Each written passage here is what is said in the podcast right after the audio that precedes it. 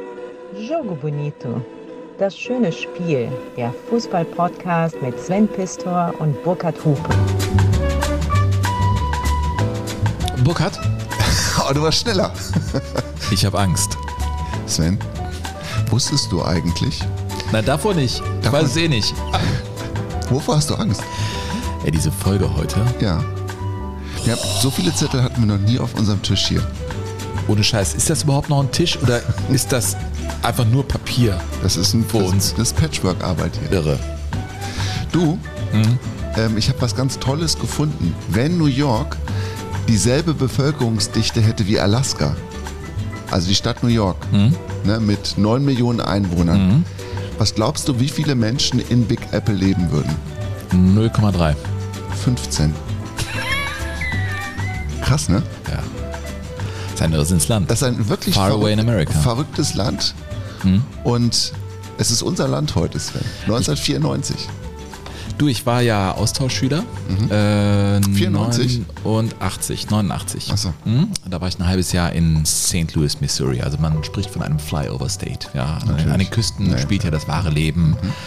Ähm, es ist ein total spannendes Land, ein vielschichtiges Land. Es ist Übrigens, kein, aber es ist kein Fußballland. Hm, das kannst du so nicht sagen. Also es war auch zu der Zeit, als ich Sag da ich als Schüler war, war es bei den Mädels, Soccer war das große Ding an den Schulen als Mannschaftssport und es wird immer mehr zu einem ganz, ganz großen Sport in Amerika. Ich war schon ganz oft da und nein, ich muss sagen, es ändert sich was. Jetzt, Aber du, damals 94, Ich glaube, das wird sich bei den Männern wirklich erst durchsetzen, also auch bei den normalen amerikanischen Männern, die Mhm. jetzt nicht diesen Migrationshintergrund Italien, Jugoslawien oder was weiß ich haben, wenn eine US-amerikanische Nationalmannschaft wirklich einen Titel holt. ja, äh, und das wird, solange wir beide auf der Erde Lust wandeln, nicht passieren. Nee, also 2002 hätten sie es schaffen können, aber da sind sie halt an Kahn gescheitert. Ja, äh, ich scheitere immer wieder an, an dem, was ich mir zu Gemüte führen muss vor solchen Folgen. Ich muss sagen, ich war stabil genug, um das hier zu ertragen. Hier sind sie heute, gemeinsam mit unserer Nationalmannschaft.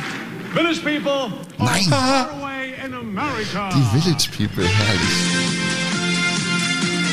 In Wetten das standen die Jungs vorne aus der homosexuellen Community, ist ja klar.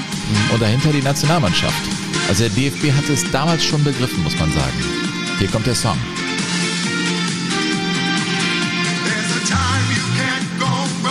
Geht nach vorne das Ding, ne? Aber volles Brett. Und da stand der Indianer. Darf man das so sagen? Also der Häuptling. Der Häuptling Indigene. man- Der indigene Häuptling, so muss Ja. man sagen. Kriegst du die noch zusammen, die einzelnen Rollen von den Village People? Äh, der Polizist, Ja, äh, der Bauarbeiter, ja. der Bartmann, der Taxi, ist das Taxifahrer? Taxifahrer, glaube Der ich. dann. Bartmann ist der Biker.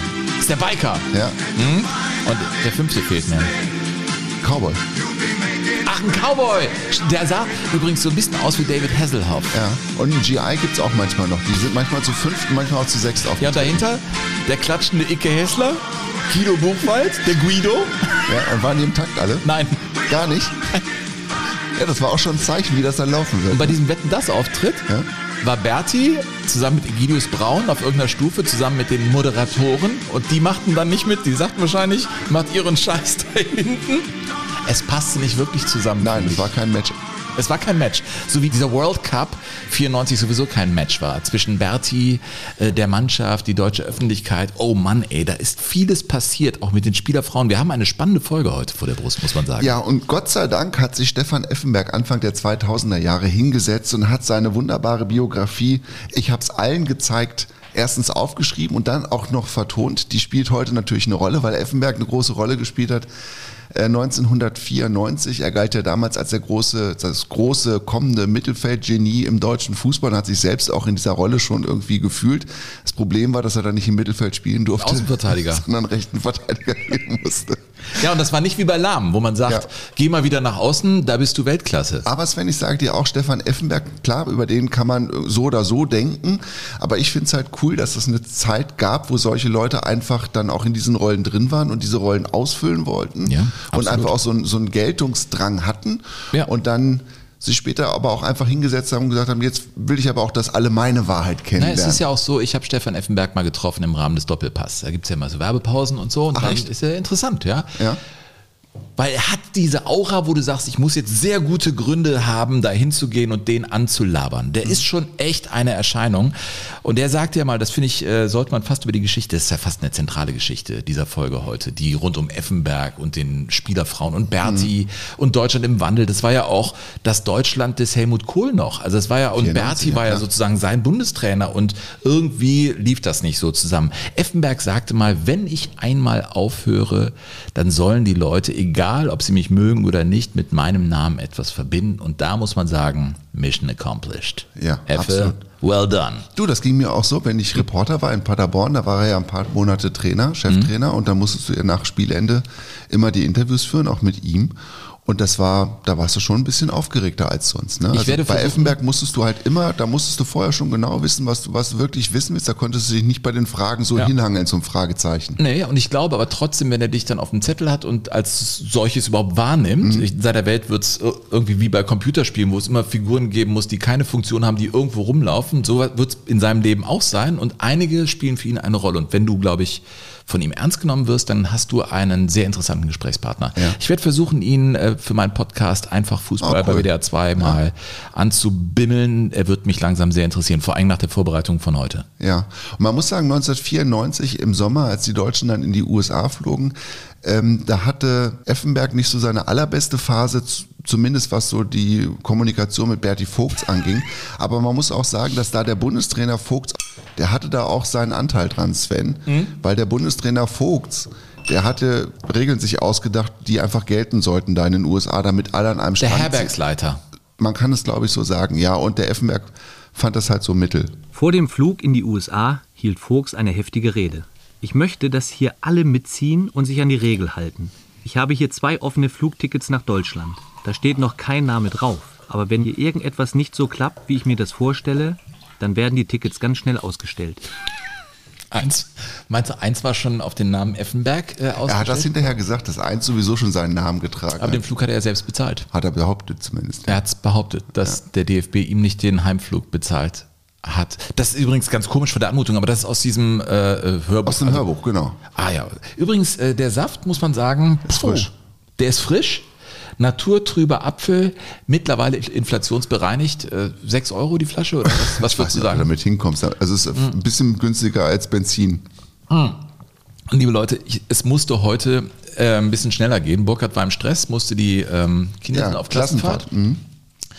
Und das große Frühstück war es hier nicht. Ich muss sagen, ich bin zu diesem Schnellrestaurant gefahren. Morgens ein Cheesy, das geht. Ich muss ja irgendwas Hast du haben. gemacht? Ja, schon. Ja, ist doch far away in America. Da dachte ich, irgendwie, äh, weißt du, die, die Gurke aus dem Cheesy muss jetzt heute auch zu euch sprechen da Ja. draußen. Ich bin ja froh, dass wir inhaltlich jetzt überhaupt so weit gekommen sind, weil ich ja dachte, jetzt ist längst Zeit, dass du mit deinen billigen Retourkutschen anfängst.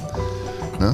Es ist, du ja viel, es ist ja viel passiert in den letzten zwei Wochen und ich muss sagen, ich habe ja auch viel abgekriegt. Happogate. Happogate. Das ja, Happogate, es, es der, so. Happo, der Happogate, so muss man es richtig Ja, sagen. es ist so, Sven. Der Skandal rund um, Um mich. den größten Fauxpas in der bisherigen Geschichte von Jogo Bonito. Burkhardt, klär auf. Also es gab viele Korrekturen. Ähm, Stadionsprecher in Gladbach früher auf Rolf dem. Bökelberg, der in der Halbzeit die Werbung sprach. Auch vorm Spiel. Ob Norden, Süden, Osten, Westen, nee, ob Norden, Süden, Westen, Osten, Nein. ob Norden, Süden, Das- Osten, echt, Westen, Heppos Frauen jetzt- sind die Besten. Das machst du doch jetzt mit Was Absicht. reimt sich auf Osten? Pfosten. Ja, nein, also es waren Heppos. Ja. Und da gab es viele Korrekturen, die da reingeflattert kamen für dich. Ich habe es ja in, dem, in der Live-Situation nicht korrigieren können. Ich habe es überhört. Nein, klar, du warst mit deinen Gedanken. Ich habe ja auch Daniel Jurgeleit, ich mache ja auch Fehler. Jurgeleit habe ich, ja, habe ich bei Uerdingen äh, verortet, aber der ist ja nach Homburg gegangen aus Solingen. Er ist also nicht DFB-Pokalsieger. Auch ich mache Fehler. Ja. So, aber das Ding von dir war, äh, schlug große Wellen, muss man sagen. Da kam der Vorschlag, es sei doch Peppo, was auch falsch ist. Mhm. Es war definitiv Heppo Burkhardt. Das ist richtig. Und es geht da um einen Puff in der, in der Nähe Auch der da gab es übrigens Reaktionen, das wird zu schlüpfrig sein. Von Silke, glaube ich, aus Köln. Ja, ja das, das ist die Silke aus Köln gewesen. Die hat mal uns geschrieben, heißen Dank für alle flotten Dreier, die ihr zwei und ich bisher hatten. Silke, hier bewegen wir uns jetzt auch in der Grauzone, man muss das so sagen. Leider kommt das Thema Frauen und Fußball für mich ein bisschen zu kurz. Kann sich doch nicht nur auf Hupes Frau und brasilianische Puffbesuche reduzieren. Dabei ist mir wurscht, ob ihr Frauenfußball oder Fußballerfrauen zum Thema machen wollt. Ich habe jetzt übrigens anderthalb Stunden mit Martina Forst-Tecklenburg gesprochen. Und es war ein wunderbares Gespräch. Und Silke, ich, wir nehmen das total ernst. Ernsthaft. Und auf der anderen Seite fahren wir hier unsere private Agenda. Hm. Das heißt, wenn wir sagen, so ein Besuch ist witzig, dann halte ich es mit Charlie Chaplin, der immer gesagt hat, Witz ist Tragödie plus Zeit. So sieht's aus. Oder? Ich habe noch einen übrigens. Es gibt ja nicht nur diesen äh, Spruch, ob Norden, Süden, Osten, Westen, Heppos Frauen sind die Besten, sondern es gibt quasi noch eine zweite Strophe davon, die ich rausgefunden habe. Die Nee. habe ich mir nicht ausgedacht, sondern die gibt es tatsächlich. Die ist dann auch eine Zeit lang ähm, durchgesagt worden. Der Harem, so hieß dieser Puff, Harem, ne? Der Harem lädt... Silke hört jetzt weg. Ja, Silke, hör weg. Der Harem lädt die Männer ein, im Harem einmal scheich zu sein. Du Scheiße. Wo? Im Nachtclub Harem in Arsbeck direkt an der Kirche. Das gibt's ja alles nicht mehr. Ich Sven. fahr die Musik Es gibt den Bögelberg nicht mehr. Es gibt ähm, diesen Nachtclub Harem auch nicht mehr. Ich habe mal nachgeguckt in Arsbeck, das ist in der Nähe von Wegberg an der niederländischen Grenze. Und das Einzige, was ich gefunden habe, was mich so in diese Richtung zumindest gedanklich gebracht hat, war das Nagelstudio Pavillon. Äh, passt vielleicht an der Stelle, wir haben wieder wahnsinnig viele Mails bekommen an info.jogo-bonito.de. Wir können tatsächlich nicht alle vorlesen, aber wir sind immer wieder. Ich versuche aber alle zu beantworten. Ich bin noch nicht ganz bei 100 Prozent, aber ich habe jetzt, glaube ich, 80 Prozent habe ich jetzt beantwortet. Genau, also schreibt bitte weiterhin an info.jogo-bonito.de. Das ist bislang das, wovon wir in Sachen Feedback und auch, wir sehen die Wachstumskurven, also es spricht sich rum, dass es diesen Podcast gibt, das freut uns sehr und wir können schon mal ankündigen, wir werden den Club de Jugadores gründen. Ja. Äh, noch sind wir nicht so weit. Die Homepage muss noch fertiggestellt werden, aber ab der kommenden Folge sollten wir so weit sein, dass wenn ihr findet, dass das cool ist, was wir hier machen, das ist unser Beruf. Und wenn wir jetzt mal mathematisch rangehen, Burkhard, alle 14 Tage eine Folge inklusive der Vorbereitung ist das, ich würde mal fast sagen, ein Sechstel der Arbeit, die wir verrichten, machen wir derzeit für Umme. Und deswegen sagen wir, äh, komm, wir machen den Club de Jugadores. Wenn ihr das cool findet, könnt ihr das äh, dann da zum Ausdruck bringen. Einfach äh, ja, Geld überweisen, dass wir damit auch Geld verdienen. Weil äh, darum geht es ja, wenn ihr Lust habt auf Jogo Bonito in der Form. Kommt in zwei Wochen und wird dann die Homepage sein www.jogo-bonito.de. Aber die ist noch im Aufbau. Äh, Mails. Lieber Sven, lieber Burkhard, ich verfolge seit einiger Zeit euren Podcast und muss sagen, dass mir dieses Format außerordentlich gut gefällt, da ich Anekdoten liebe und mich auch die Geschichten hinter der Geschichte interessieren.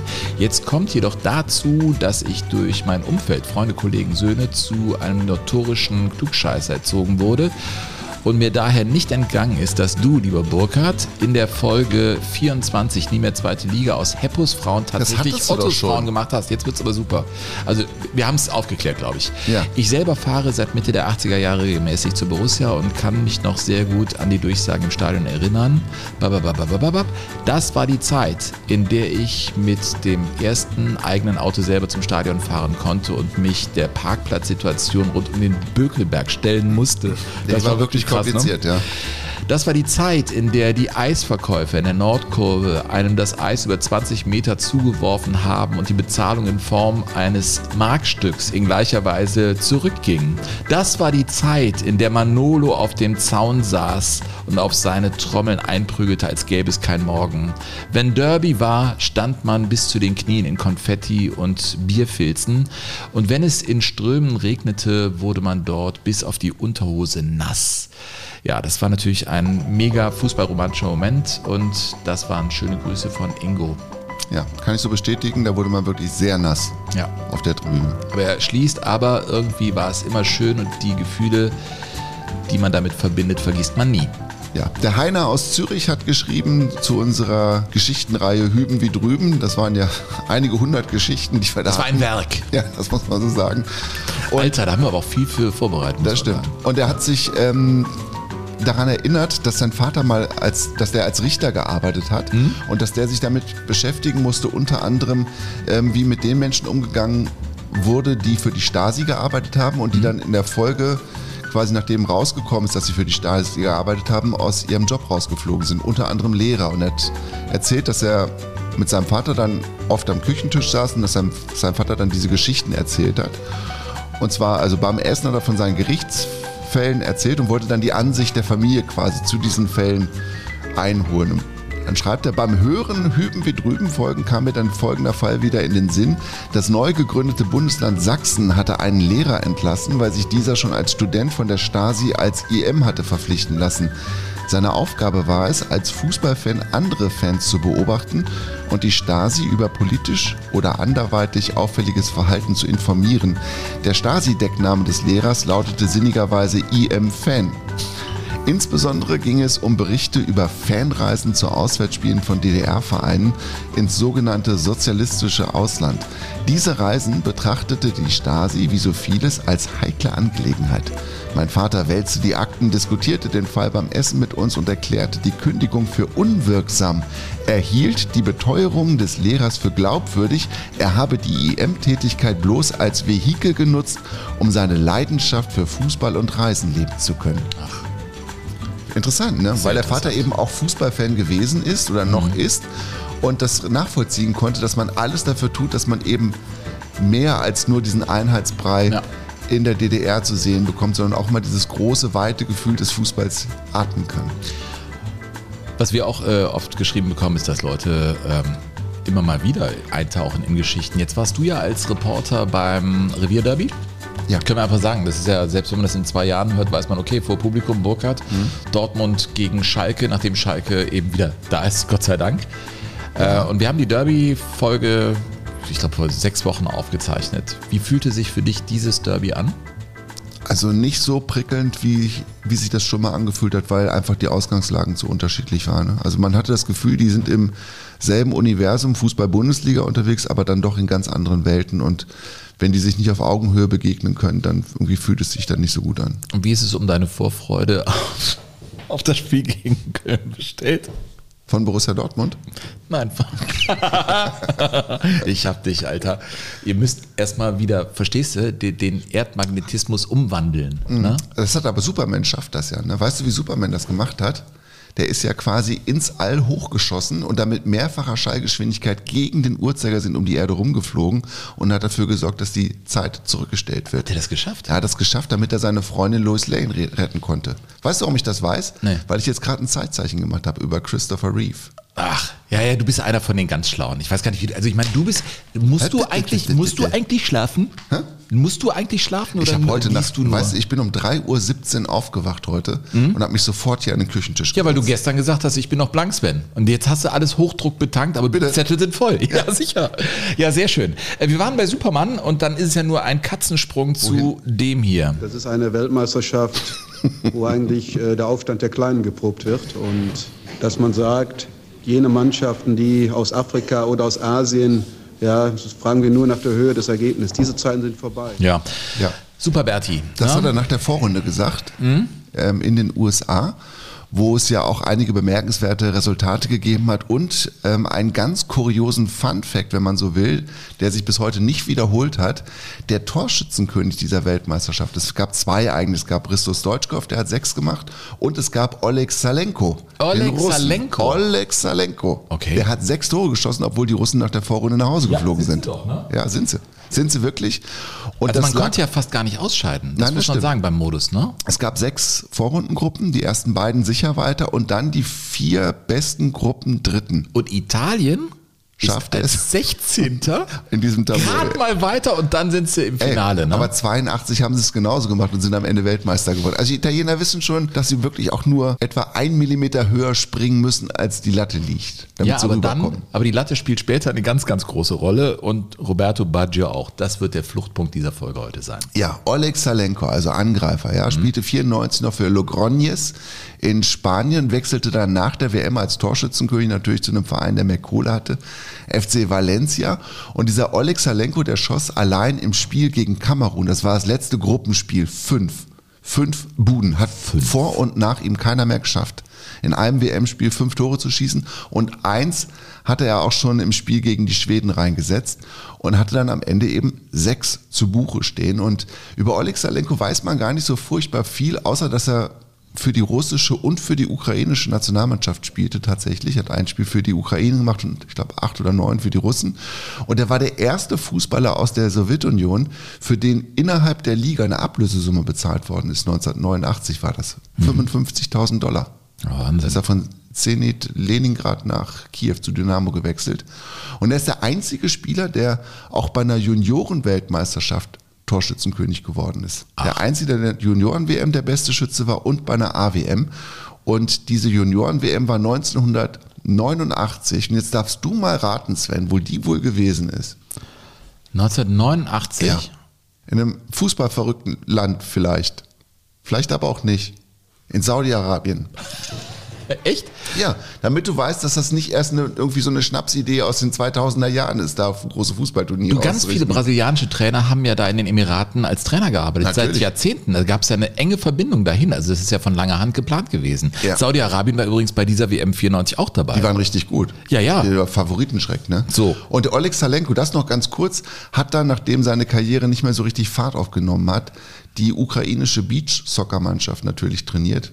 Bot sich ja an. Und er hatte dann große Geldsorgen und man weiß bis heute nicht, ob er 2011 den goldenen Schuh, den er ja gewonnen hatte, 1994 als Torschützenkönig, ob er den versteigert hat oder verkauft hat. Es gab wohl, er wollte den verkaufen, es gab wohl auch ein Angebot über 500.000 Dollar. Woher?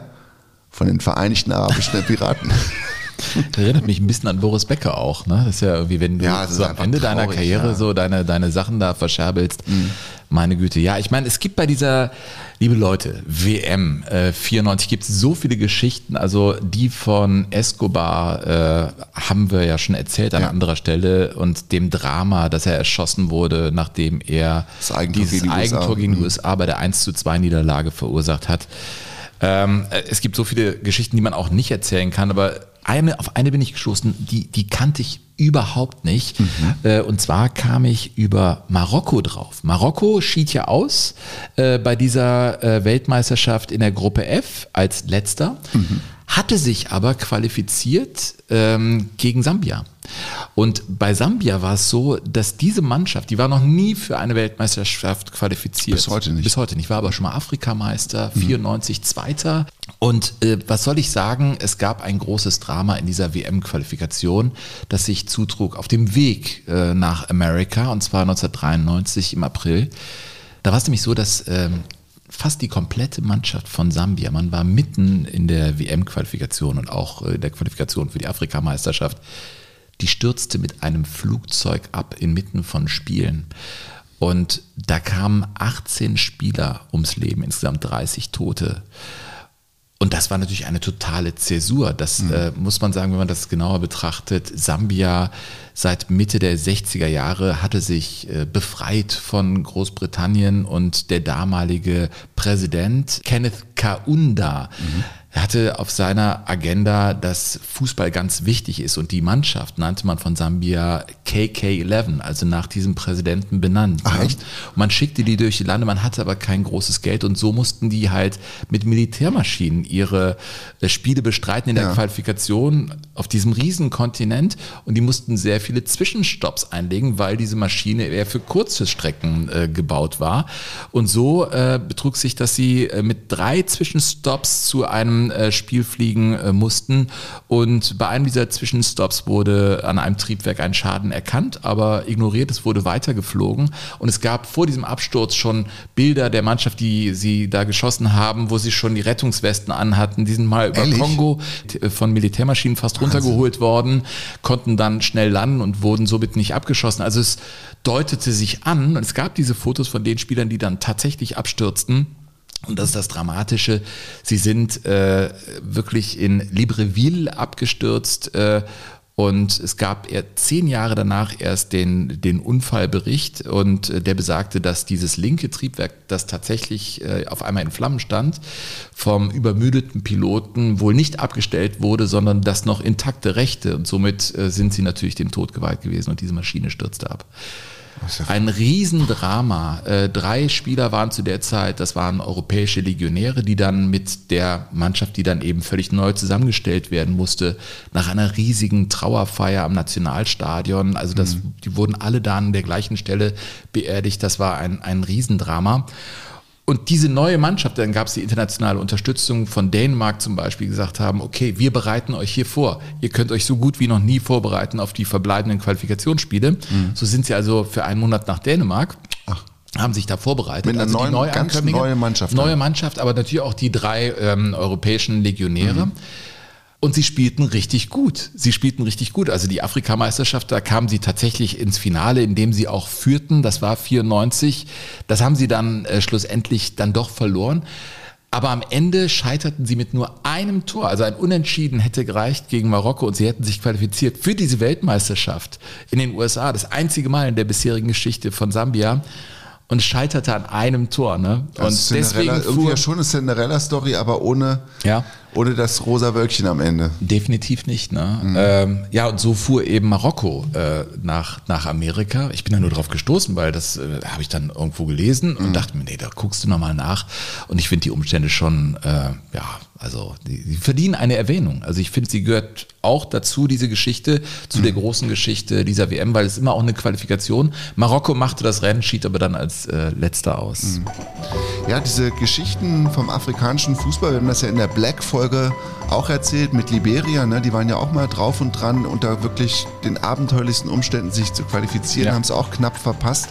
Aber das ist schon spannend, weil das einfach in einem Umfeld natürlich stattfindet, Fußball das wir gar nicht kennen, das wir, glaube ich, auch gar nicht nachfühlen können, weil es einfach so chaotisch ist und so mit so vielen Unwägbarkeiten zu tun hat, die für uns als Europäer gar nicht zu verstehen sind zum Teil. Wusstest du eigentlich, oh, wahrscheinlich wann Sambia schon. mal gegen Deutschland spielte? Sambia gegen Deutschland? Alter, nee. Olympisches Turnier 88, Viertelfinale. Nee. Und da gewann Deutschland mit 4 zu 0 und holte später die Bronzemedaille. Das weißt du aber auch nur, weil du vor kurzem mit Uwe Kamps gesprochen hast. Sonst ja, der übrigens da äh, bei dem Turnier im Kasten stand. Ja, das weiß ich, Sven. Ganz netter Typ, Uwe Kamps. Ist er auch. So geht das. Man reicht sich ne, von Köln nach Gladbach die Hand und hat eine gute Zeit. Ich kann euch nur einfach Fußball empfehlen. Ja, das als kleiner Exkurs nach Sambia. Ähm, Du, machen wir hier Reaktionen. Komm, ich habe hier noch eine wunderbare äh, reinbekommen äh, von Henning. Er schreibt nämlich, euer Podcast ist für mich als Fußballfan das, was für den Katholiken das Hochamt ist. Ich bin in den 80er Jahren fußballmäßig sozialisiert worden und bezüglich eurer skeptischen Meinung zur totalen Kommerzialisierung des heutigen Fußballs voll auf Linie. Deshalb ist es umso schöner, Geschichten aus der guten alten Zeit zu hören. Da kommen zwangsläufig schöne Erinnerungen hoch. Der Fußball von damals war sicherlich nicht so hochklassig wie heute, aber die Randgeschichten waren noch authentisch. Hm. Kann sein, dass ich ein wenig in der Zeit stehen geblieben bin, aber ich kann nur Loriot beipflichten. Früher war mir Lametta. ja, ich weiß gar nicht, ob das so, äh, darüber diskutiere ich auch. Ich habe auch mit Manny Breukmann länger gesprochen. Der Podcast erscheint demnächst. Dieses Romantikbild ist ja manchmal so, dass das wirkt so, als sei man in der Zeit stehen geblieben. Und das kann ich auch irgendwo verstehen, weil dann sagt man, ja, früher war es besser. Ich finde aber trotzdem, also diese Exzesse im modernen Fußball, die muss man kritisch brandmarken und vielleicht entsteht daraus so eine Antiposition, wo man sagt, der Gegenpol ist die Romantik. Wir benutzen Romantik nur, weil wir das so als Wohlfühlbereich im Fußball sehen. Aber ich finde, wenn ich aktuell diskutiere, beispielsweise über Zulassung 50 plus 1, bla bla bla, dann bin ich im Hier und Jetzt und sage nicht, ich bin Romantiker. Romantiker bin ich, wenn ich sage, ich liebe Fußball, weil. Aber nicht, ich wünsche dem Fußball das, da bin ich kein Romantiker. Mhm. Kannst du verstehen, was ich meine? Ja. Das ist aber jetzt hier. Ich, ich wollte es mal sagen, nein, ja, ja, ich weil, sonst werden so wir zu betulich. Nein, nein, ja, weil wir so betulich, äh, es ist so die Gefahr da, dass man zu betulich äh, wird und nicht ernst genommen wird in dem, was man über den Fußball sagt. Aber das Gefühl habe ich überhaupt nicht, dass wir nicht ernst genommen werden. Naja, aber mit manchen Vögeln, mit denen du diskutierst, ach, du, da kommt der Romantiker oder ich weiß nicht was. Ja, ja? das ist mir, das ist, ist egal. Mir okay. komplett scheißegal. Okay. Ja. Also ich habe auch noch eine. Also Musik. Und so. zwar ähm, von Thomas. Nee, von Andreas. Andreas. Andreas, Thomas, Christian. Ach, es ist ja auch wurscht. Wir sind in Deutschland. Ja. Jetzt sind wir aber tatsächlich in der Schweiz. Ach so. Andreas Brandt aus Olten, der ähm, uns geschrieben hat, Jahrgang 86, in der Nähe zur deutschen Grenze aufgewachsen, immer die süddeutschen Sender gehört und Anhänger von Borussia Mönchengladbach geworden, hatte wohl auch mit Effenberg und seiner tollen Tigerfrisur zu tun und mit Martin Dorlin, mit dem Mittelstürmer. Also Ne, da kommen wir jetzt auch wieder zu den Personen, die ja heute auch eine große Rolle spielen bei uns. Bis heute verfolge ich meine Borussia aus der Ferne und bin wann immer möglich bei Auswärtsspielen in Freiburg oder mindestens einem Heimspiel im Borussia Park dabei und so weiter. Er findet alles super, was wir machen. Ähm, seine Themenvorschläge. Seit der Folge Tu Felix Austria warte ich natürlich auf eine Schweizer Ausgabe. Mit der gemeinsamen Historie der Länderspiele zwischen Deutschland und der Schweiz gäbe es zumindest Anknüpfungspunkte. Auch die Geschichte, wie der große Maradona in Wettingen heute Fünftligist spielen musste, ließe sich erzählen. Dazu auch direkt der Link. Ne, wo wir die Geschichte finden. Also, Echt? Alter, also ist mal richtig weit vorne. Und abseits dessen fände ich sogar eine Folge zur WM 94 in den USA richtig Ha! gut. Hoppla! Hopp, Schweiz. Andreas jetzt zurück und Fondue zur Seite und gut aufgepasst. Die Schweiz, du. Die, die Schweiz macht einfach Spaß. Ich gucke jetzt noch mal kurz. Nee, ich, ich habe sie nämlich hier. Der Sutter, der, klar spielten die Schweizer auch da. Ja, klar. Natürlich. Mit ja. Alan Sutter. Alan Sutter. Der in München sein Glück nicht unbedingt fand. Nee, der war ja auch so ein bisschen merkwürdig drauf, ne? Hm? Der war, glaube ich, der erste vegane Fußballer beim FC Bayern und hat das auch Ist das merkwürdig, vegan ja, zu sein? 94? War das sehr merkwürdig, Sven. Weißt du, da haben die noch Rinder und Schmorbraten gekriegt, bevor die am Nachmittag Fußball gespielt Und haben. noch eine Bulette. Ja, und noch ein helles dazu Ähm, wahrscheinlich. wir können sagen, wir haben äh, getagt. Die nächste Folge, Hop Schweiz, war tatsächlich äh, in engster Auswahl, aber ich konnte mich durchsetzen, Burkhard. Wir haben uns verständigt auf das Thema wieder vergessen. Himmelsstürmer. Ach, Himmelsstürmer. Das gab aber auch mal diesen Einwurf von euch, liebe ja, Leute. Stimmt, das war ein Themenvorschlag. Das ne? war ein Themenvorschlag, wir greifen das auf. Wir haben auch Rot-Weiß Essen definitiv nicht vergessen. Ähm, aber wir erscheinen alle zwei Wochen. Wir sind so froh, dass wir so einen Mountain to Climb haben vor uns, darf man bei der USA-Folge heute so sagen, dass wir so viele Themen noch vor uns haben. Du darfst sagen, was du willst hier. Ich werde doch nie dir in die Parade fahren. Also nur, wenn es sein muss. Manchmal ich muss ich das ja jetzt hier sein. so ein Dreier mit dir und meiner Kaffeetasse von, Manchmal muss das ja von sein. Liverpool. Also nächste Folge Himmelsstürmer. Ne? Mhm. Also kamen wir vielleicht über Sambia drauf. Da gibt es sicherlich irgendwie noch andere Geschichten, die interessant sind. Äh, Burkhard, du kennst den äh, Song Far Away in America. Ich habe dir jetzt äh, noch einen mitgebracht. Hör mal rein.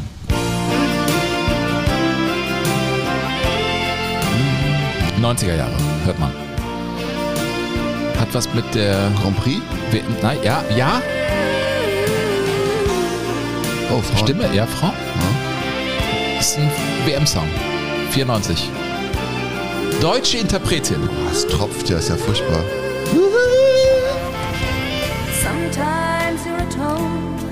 Wer könnte das sein? Lena Valaitis. Burkhard. Was denn? Das ist die Nicole immer. Die Nicole? Das ist die Nicole. Ein bisschen Frieden. Und Ralf Siegel sagt, ja, Wieso singt sie denn nicht auf Deutsch? ich finde das... Hör mal, Wenn ich dir gesagt hätte, das ist ein Spätwerk von ABBA. Hätte ich ihr nicht geglaubt. Ein bisschen wie Agneta singt sie. Sometimes you're alone. You don't like Nur mit so einem Song holst du keinen Titel. Aber wo, wo kommt denn das Lied jetzt her? Von Ralf Ja, Siegel, aber warum spielst du es hier? weil ich harmonisch in den Gang der Dinge der Nationalmannschaft bei diesem WM-Turnier einsteigen wollte. Jetzt kommt der Refrain. Ah, ah, ah, ah, ah. Ralf Siegel hat's geschrieben. It's just a game forever. It's just a Ach, game. das war für die WM oder was? It's in Burkhard. Ja, was hast- denn? Du hast nicht geschlafen, habe ich den Eindruck. Warum? Es gab eine riesen Langspielplatte oder Ja, ich hab CD. eine CD von Nein, damals. du hast die internationale mit. Ja, aber da ist das nicht drauf. Es gab auch eine deutsche. Da Ja, waren die warum singt ihr denn dann drauf. auf Englisch? Why not? Okay, es Gefällt reicht. mir. Es gefällt mir überhaupt nicht. Ich wollte einfach ein bisschen harmonisch beim es F gefällt mir einsteigen. gar nicht. Es gefällt mir gar nicht, aber es führt thematisch jetzt genau. Mittelfinger. Nein, es, ja genau, es führt jetzt zur deutschen Mannschaft. Ne? Denn so ging's- game. so, so ging es ja nicht weiter. Und die Deutschen haben ja im Prinzip einfach auch Ach, nur ein Ding noch zu Village People. Weißt du, in der zweiten Strophe, weil Was wir denn? das angedeutet haben, das natürlich interessant war mit der ja, mit Community. dem, und dem Regenbogen. yes, we're gonna shake it. Nein, es wurde echt gesungen. Ja. Ja, aber die Deutschen mussten ja gar nicht viel shaken, weil die ja, die Spielerfrauen wohnten ja in der Nähe. Jetzt, sind wir in diesem Bereich, wo es tricky werden könnte. Nein, gar nicht. Sage ich dir am Frühstückstisch. Nein, nein, nein, nein, nein. Wieso? Die, die Spielerfrauen wohnten um die Ecke und da sind die Jungs dann hin. Ne? Wenn der Mannschaftsabend vorbei war, dann ging es nicht mehr darum, da noch ein bisschen zusammenzusitzen, dann sind die rüber. Es das war stimmt. ja so. Ja gut, aber du hattest natürlich einen Bundestrainer, was soll ich sagen, mit Berti Vogts, der hat mal Lente kennengelernt, der fuhr mit Hennes Weißweiler irgendwie durch die Gegend. Durch England bei der WM Ziel- 66. Es war noch eine andere Welt, es war eine andere Bundesrepublik. Und jetzt fährt er natürlich mit so Jungs wie Effenberg, Matthäus und so fährt Basler. er Basler in die USA. Und was sagt er? Also seine Grundannahme war ja, Fußballer kommen mit ihren Freiheiten nicht klar. Das steht fest und das kann man nur bestätigen. Ich habe immer noch an das Gute geglaubt, dass, wenn man einem Spieler die Freiheiten gibt, dass er wirklich, wenn einer 5, 6 oder 27 Jahre alt ist, dass er mit dieser Freiheit klarkommt. Ich brauche hier Spieler, Spieler, die bereit sind, wieder auf etwas zu verzichten. Spieler, die bereit sind, wirklich alles zu geben. Ja, das war natürlich so die Grundannahme mit der Berti. Der hatte eine Riesenhypothek. Der hatte den Franz, der das gesagt hat, mit diese Mannschaft wird auf Jahre nicht schlagbar sein. Hatte er eine Mannschaft im Gepäck, da waren alternde Weltmeister drin. Da waren so Matthias Sammer, Ulf Kirsten dabei, also die neue Generation aus der ehemaligen DDR, dann junge Wessis. Für Berti schwer zu moderieren, das Ding. Und dann kamen ja noch die Frauen dazu. Ja, zum Beispiel Bianca Ilkner, die ja auch vor Ort war. Die dem Stern ein Interview gab Genau, und, und- sagte, die, der DFB sei frauenfeindlich. Ja, und warum? Weil die Frauen nicht, Achtung, im Teamhotel übernachten durften. Das ist echt frauenfeindlich. Das ist eigentlich ein Unding. Aber das ist ja auch das, also man fragt sich ja, äh, also die Gruppenphase war ja gar nicht so schlecht. Deutschland ist als Gruppenerster am Ende Fußballerisch war es furchtbar. Egal, aber das war zum Beispiel das Spiel da äh, gegen Ghana äh, bei der äh, WM 2014 auch. Das 2-2. Ja, gegen Algerien war ja noch schlimmer. Ja, genau. Also es gab immer wieder schlimme Spiele. Ne? Aber es gab ja diesen Mannschaftsrat, der getagt hat. Und da hat man sich darauf verständigt, okay, die Frauen dürfen in der Nähe sein und sie dürfen auch nach Spielen reinkommen und eine Nacht da übernachten. Ja. Ja, warum denn auch nicht? Ja, aber was daraus dann gonna gemacht wurde, Mm, mm, was daraus mm, gemacht make it. wurde und Martina Effenberg war damit da nicht einverstanden. Ihr reichte das ja nicht. Nee, die wollte, dass der, dass der Stefan auch immer mal wieder zu ihr kommen konnte, weil da ja auch die Kinder waren. Der Ja. Etienne zum Beispiel und das Mädchen hatte auch so einen anspruchsvollen Vornamen, schon wieder vergessen. Naja, und du hast den Berti, der da steht und der klar den Auftrag hatte, irgendwie werd Weltmeister, mach's wie der Franz. Und das war ja immer der große Schatten. Ne? Und dann hast du solche Jungs wie den Effe, der sagt zum Beispiel, Man konnte einem gestandenen Bundesligaspieler nicht sagen, hör mal, du musst um 11 Uhr ins Bett gehen, dir vorher drei Minuten die Zähne putzen und um fünf nach elf das Licht ausmachen. So eine schräge Nummer lief ja nicht mal bei der Bundeswehr ab. Auch dass die Frauen und Kinder einiger Spieler mit in die USA gekommen waren, gefiel einigen Leuten beim DFB nicht wirklich. Nee. Also mir hätte das auch nicht gefallen. Ich glaube, dass das der Konzentration nicht zuträglich war, Sven. Und dann war da noch einer wie Franz Beckenbauer. Ja. Der lief ja auch wie so eine lose Kanone vor jedes Mikrofon und ballerte da einen raus. Ich meine, der Franz, muss man sagen, der war etwas laissez-faire vier Jahre zuvor. Da war er, das hat Berti Vogts mal gesagt, ja auch noch verliebt in seine Sibylle, die kam ja auch immer ins 90? Quartier. Ja, Die war im Quartier? Ja, genau, da war der Franz verliebt und das war irgendwie, ja, kommt, also Leute, ne, das ist ja ein Kommen und Gehen, das ganze Leben. Und was sagte der Franz, auch angesprochen auf, man kriegte das ja mit, da stimmt irgendwas nicht. Und Franz Die sagt, deutsche Mannschaft ähm, hat bisher noch nicht äh, ihr wahres Gesicht gezeigt. Sie hat also nicht so gespielt, wie man wie ein Weltmeister zu spielen hat. Das ist auch lästig für uns. Wir werden auch von den Amerikanern immer angesprochen. Die sagen, ja, was ist da, was ist da los? Ich, ich habe mir gedacht, ihr seid Weltmeister, aber ihr spielt als andere, äh, als, als ein Weltmeister. Ja, vor allen Dingen im Spiel gegen Südkorea, ne? als, als Deutschland ja 3 zu 0 führte und dann in der zweiten Halbzeit zwei Gegentore fressen musste und dann sich wirklich in den Schlusspfiff rein gezittert hat und äh, Stefan Effenberg wieder als rechter Verteidiger aufgeboten wurde. Und nicht nur das, als rechter Verteidiger, so hat er das dann in seinem Hörbuch oder in seiner Biografie, ich habe es allen gezeigt, auch nochmal beschrieben, als rechter Verteidiger bist du ja auch ein bisschen dichter dran an den Fans. So hat er das gesagt. In der Mitte kriegst du gar nicht so viel mit, auf der Seite kriegst du aber mit, was die rufen von der Seite. ja, das war in der zweiten Halbzeit gegen Südkorea natürlich auch erbärmlich. Es war Es Bullenheiß. Bullenheiß, genau. Bullenheiß. Man muss sagen, Deutschland hatte ja das erste Spiel gegen Bolivien mit 1 zu 0 gewonnen. Nicht brilliert, aber immerhin gewonnen. Also ein Ja, durch einen krassen Torwartfehler und Klinsmann hat dann das einzige ist Tor ein geschossen. Turnier. Du musst Punkte holen. Dann gegen Spanien. Ich erinnere mich noch ganz genau. Public Viewing war gerade in den Kinderschuhen. Ich saß in Köln im Underground und guckte das mit dem Ex-Freund meiner Schwester. Der kam aus Spanien. Okay. Und wir guckten uns dieses Spiel an und Spanien war wirklich besser. Mhm. Ja, und Deutschland erkämpfte sich ein 1 zu 1 und dann diese 3 zu 0 Aber dieses Pause. Tor, entschuldige bitte, aber dieses Tor von Spanien, das war ja auch ein Witz. Der Golcochea bolzt doch das Ding von der Seite als Flanke rein und das fällt hinter, Ja. hinter Bodo, Bodo Egner, Egner. fällt ins, fällt in, hinter dem Kölner Bodo Egner. Ja, denn er hatte nicht sein bestes Turnier. Der äh, Nein, der war fertig schon. Berti Vogts war ja der Trauzeuge auch von Bodo Ja, ja. und Bianca. Und äh, das, äh, glaube ich, lag am Ende auch in Scherben nach diesem Turnier. Bodo hatte ein schwaches Turnier. Gegen Südkorea führte man aber mit 3 zu 0. Mhm. Äh, Cleansey und Völler spielten ein recht gutes Turnier. Also wenn auf wen Verlass war, dann auf die beiden. Aber dann gab es halt Pfiffe in dem Stadion gegen Südkorea. Mhm. Sprech- und Sprechchöre gegen- gegen Effenberg. Und Franz Beckenbauer hat immer gesagt, der, wenn du Tickets zahlst, darfst du alles sagen, nur die Leute im Ehrengastbereich, die müssen die Schnauze halten. Also eigentlich war das völlig legitim dazu. Die Gratisgesichter müssen Die. Gratisgesichter müssen ruhig sein. Aber wenn du bezahlt hast, kannst du alles machen. Ja, ja. Ähm, ja und dann ließ sich Effenberg, ließ er sich hinreißen Ja. oder Ja. kannst du ihn verstehen? Nein. Okay. Wenig später, nach irgendeiner Aktion, die wieder mit Buhrufen und Pfiffen begleitet wurde, entlud sich mein Frust. Ich streckte den deutschen Fans den Mittelfinger entgegen. Einmal und nur für höchstens zwei Sekunden. Na dann. Effenberg äh, aus seinem Hörbuch, muss ja. man sagen. Man kann nicht sagen, von tiefer Reue gezeichnet. er hat sich nie entschuldigt Nein. für diesen Mittelfinger. Bis heute nicht.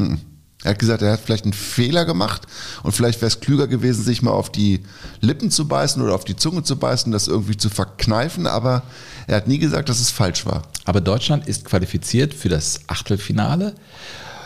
Und man kann ja auch drüber weggehen und sagen, hm, okay, komm, also. Äh, Aber nicht im Deutschen Fußballbund. Egidius Braun sprach von einer üblen Pflegelei. Ich liebe dieses Wort Pflegelei. Und kurz darauf erzählte Ellen Arnold als Tagesschausprecherin, dass es nun um Effenberg geschehen sei als Nationalspieler. Stefan Effenberg gehört der deutschen Mannschaft, die gegenwärtig in den USA um die Fußballweltmeisterschaft kämpft, nicht mehr an. Der 25-jährige Spieler muss seine Koffer packen, weil er gestern nach seiner Auswechslung im Spiel gegen Südkorea eine obszöne Geste zum Publikum gemacht hat. Die Entscheidung trafen DFB-Präsident Braun und Bundestrainer Vogts gemeinsam. Ja. Ja, das sagte zumindest die Tagesschausprecherin. Ich glaube, das war eine ganz klare Vorgabe von Egidius Braun, dem das wirklich komplett gegen den Strich ging, der es so unglaublich fand, dass er ähm, dem Vogts gesagt hat, der, der muss weg. Wenn man so eine Geste bekommt, kann ich das und will ich das nicht gutheißen. Deshalb habe ich heute Morgen Stefan Effenberg mitgeteilt, dass er bei dieser Weltmeisterschaft und solange wie ich verantwortlich bin für die Nationalmannschaft, nicht mehr für Deutschland spielen wird.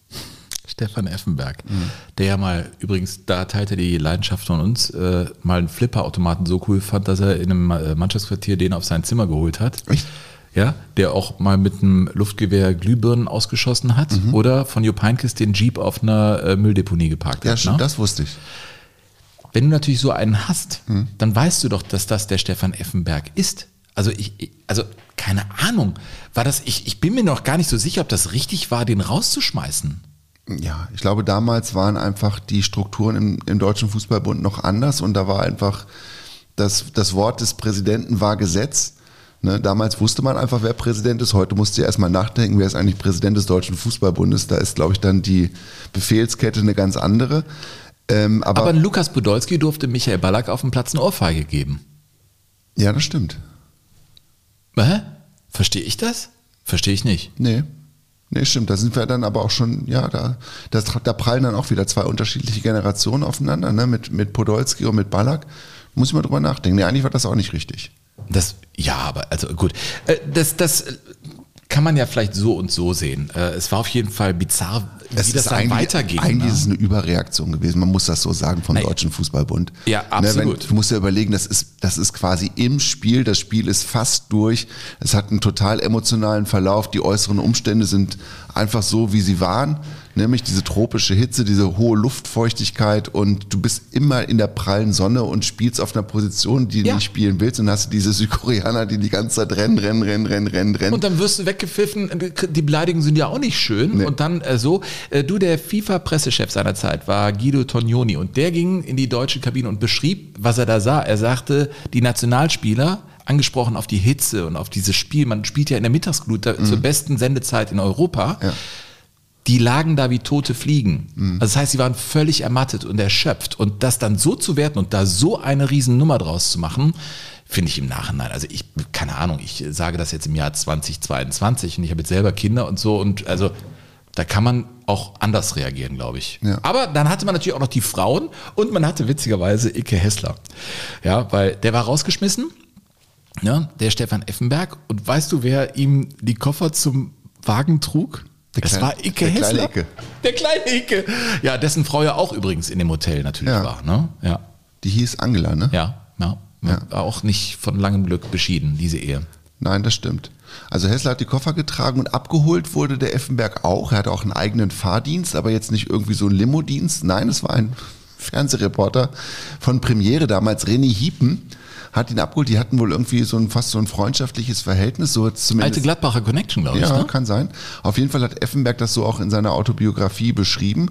Hiepen holt ihn also ab und hat hinten eine Kamera auf dem Rücksitz stehen und der Effenberg guckt sich die Kamera an und, und sagt zum Hiepen, sag mal, was ist denn hier mit der Kamera? Und Hiepen, ja, mach dir keine Sorgen, da ist, ist ja klar, dass hier nichts, alles was hier im Auto ist, bleibt unter uns und so weiter. Weil natürlich. Ja, die muss ja irgendwo hin, die Kamera. Ja. Aber wenn die natürlich aufgebaut auf dem Rücksitz steht, dann kannst du dir vorstellen, dass das nicht so ganz koscher sein kann. Und die lief natürlich. Und das, was dabei ähm, aufgenommen wurde, lief dann irgendwann kurze Zeit später in Deutschland. Und Hiepen hatte da sehr exklusives Material und hat Nein. dann auf diese Freundschaft einfach geschissen, muss man sagen. Und die beiden haben danach auch kein Wort mehr miteinander gesprochen. Und dann gab es quasi, dann ist er ja zu seiner Martina rüber ins andere Hotel, in dem die gewohnt hat mit den Kindern. Und dann sind quasi ja die Journalisten nur vor diesem Hotel gewesen und nur vor diesem Apartmenthaus Nummer 13, in dem die Familie Effenberg residierte und versuchten also jeder für sich das Exklusivinterview mit Stefan Effenberg zu kriegen. Jeder wollte natürlich die Sicht des Tigers. Damals war er noch nicht der Tiger, aber vom Tiger wollte, wollten sie hören, was war da eigentlich los? Der- Wie war das mit Berti? Ne, die Mannschaft war ja auch längst auf der Lichtung und alle hatten angelegt. Ja, für und Journalisten ein Traum. Du fährst ins Mannschaftsquartier und du fährst im Hotel. Wieder ja, zurück und dann hin klopfen die alle nacheinander an die Tür von Effenberg und sagen, ja, hier, ich bin vom Kicker, hier vom, wir bezahlen 5000 mehr als die anderen, egal wie viel. Und dann kommt die Bild und dann kommt der und dann kommt der und der und der. Und am Ende ist es die Sportbild, die den Zuschlag kriegt für 75.000 Mark. Also damit ihr jetzt mal da draußen wisst, so läuft zum Teil das Geschäft. So ich habe noch es- nie, in, in der Zeit lief es, glaube ich, ich habe noch, nie Geld bezahlt sehr für, oft so. für ein Interview. Habe ich noch nie Geld bezahlt. Nee, ich auch nicht. So, und dann hat also die Sportbild das Interview gekriegt, die Effenbergs 75.000 Mark. Und in der Autobiografie beschreibt Effenberg dann, dass er durch eine Nonne durch auf, auf ein Kinderheim in äh, Ghana aufmerksam geworden ist. Und dieses Geld, diese 75.000 Mark, habe er dann an dieses Kinderheim in Ghana überwiesen und hat sich dann irgendwie gefreut, dass das dann eben noch zu einem guten Ende geführt hat, zumindest was das Geld angeht. Und Sammy Kufur, mit dem er dann später beim FC Bayern München zusammenspielte, ghanaisches Fußballidol, hat ihm dann später wohl erklärt, dass er durch diese Spende in Ghana zu einer Art Volkshelden geworden ist. Sammy, sagte ich zu ihm, verarschen kann ich mich allein. Da brauche ich dich nicht dazu. Nein, Stefan, das stimmt wirklich. Du bist in Ghana ein echter Hero, weil du diesem Krankenhaus so viel Geld gegeben hast. Das weiß in meinem Land fast jedes Kind. Ehrlich? Werde ich jetzt auch noch angeleckt und auf einem Briefumschlag geklopft? So wie Sammy mich anguckte, musste die Geschichte stimmen. Ich war super stolz. In Deutschland war ich der Bad Boy und in Ghana wurde ich durch eine solche Spende zum Volkshelden. Ja, so kann es gehen, Sven. So kann es gehen, wirklich. Also, Kommt immer auf das Umfeld an. ja, ja, definitiv. Stefan Effenberg und der Rauswurf.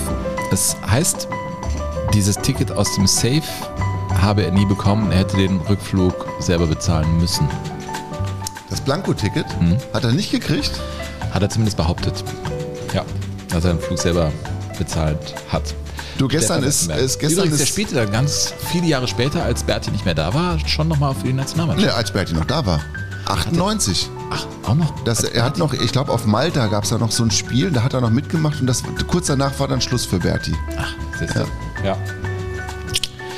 Ja. So ist es, ja. Äh, Burkhard, Mensch, Es gab, es gab gestern eine, eine Mail, Sven, die hat mich echt gepackt, als ich so über den Büchern saß und überlegt habe, Mensch, was machen wir denn, was, welche Geschichten erzählen wir denn von 94?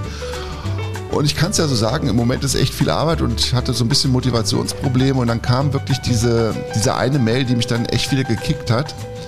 Und zwar von Angelo aus Köln. Lieber Sven, lieber Burkhard, euer toller Podcast hat mich in einer schweren Zeit nach einem unverschuldeten Motorradunfall im April begleitet und mich stark abgelenkt und natürlich auch sehr gut unterhalten. Für den Weg zu meiner Ärztin brauchte ich früher keine 10 Gehminuten, nach dem Unfall knapp eine Stunde auf meinen Gehhilfen.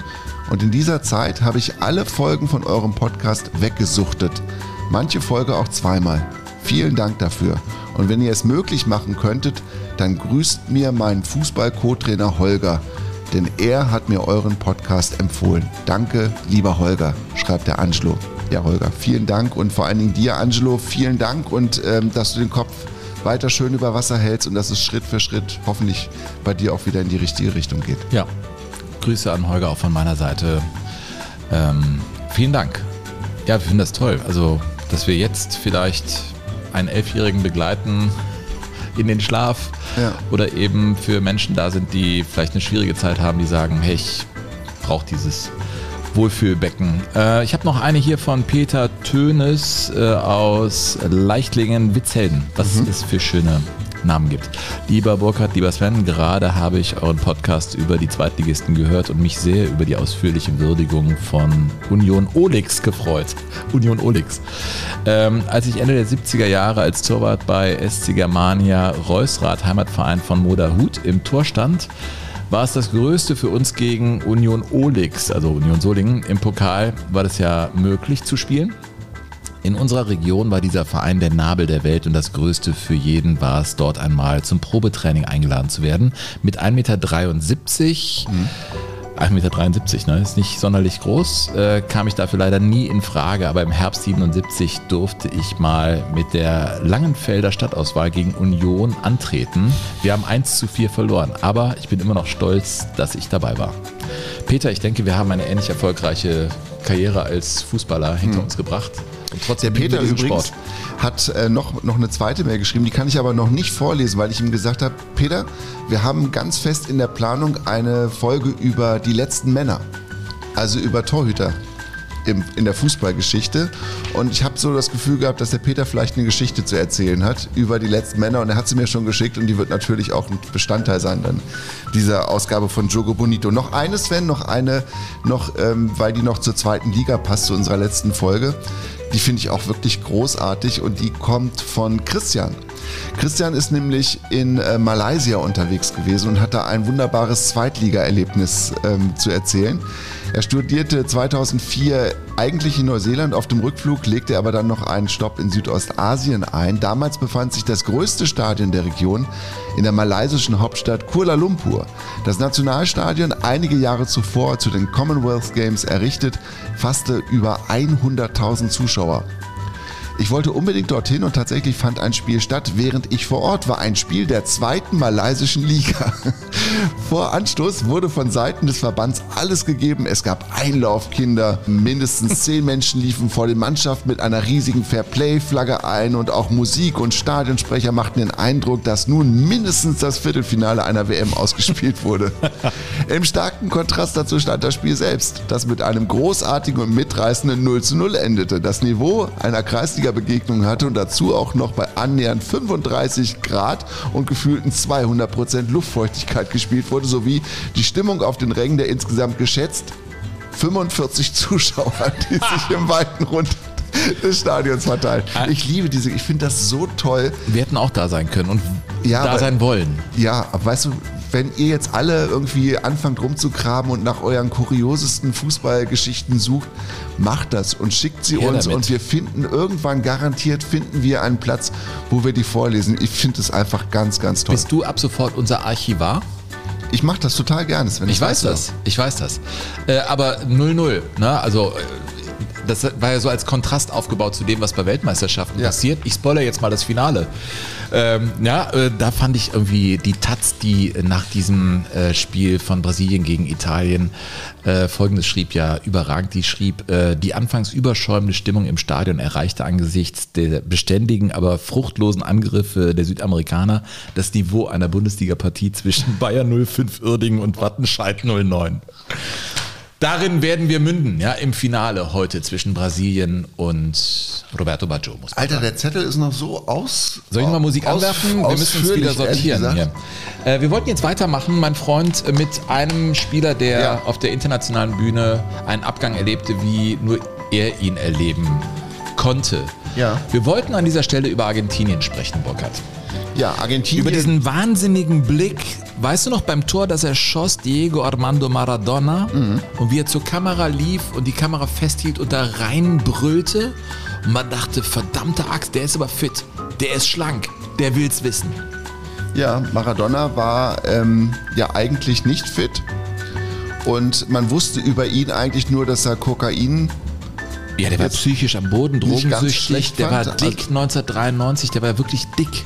Ja, Ja, man muss es so sagen. Und er war auf so, so sehr auf dem absteigenden Ast, dass ein Comeback eigentlich total unwahrsch- unwahrscheinlich Ne, war. La Nation in der äh, WM-Qualifikation schrieb über ihn, er macht Spaziergänge auf dem Feld und ruiniert die Disziplin der Elf. Und auch Carlos Menem, ja, der Präsident Argentiniens, äh, sagte einfach, ich meine, wenn ein Präsident sowas sagt, stell dir mal vor, Helmut Kohl hätte gesagt, lasst Lothar zu Hause. Ja, so war das bei ihm. Lasst ihn zu Hause, sagte der über Maradona. Ich meine, der spricht über, über Maradona, ist ja ein Nationalheiligtum gewesen.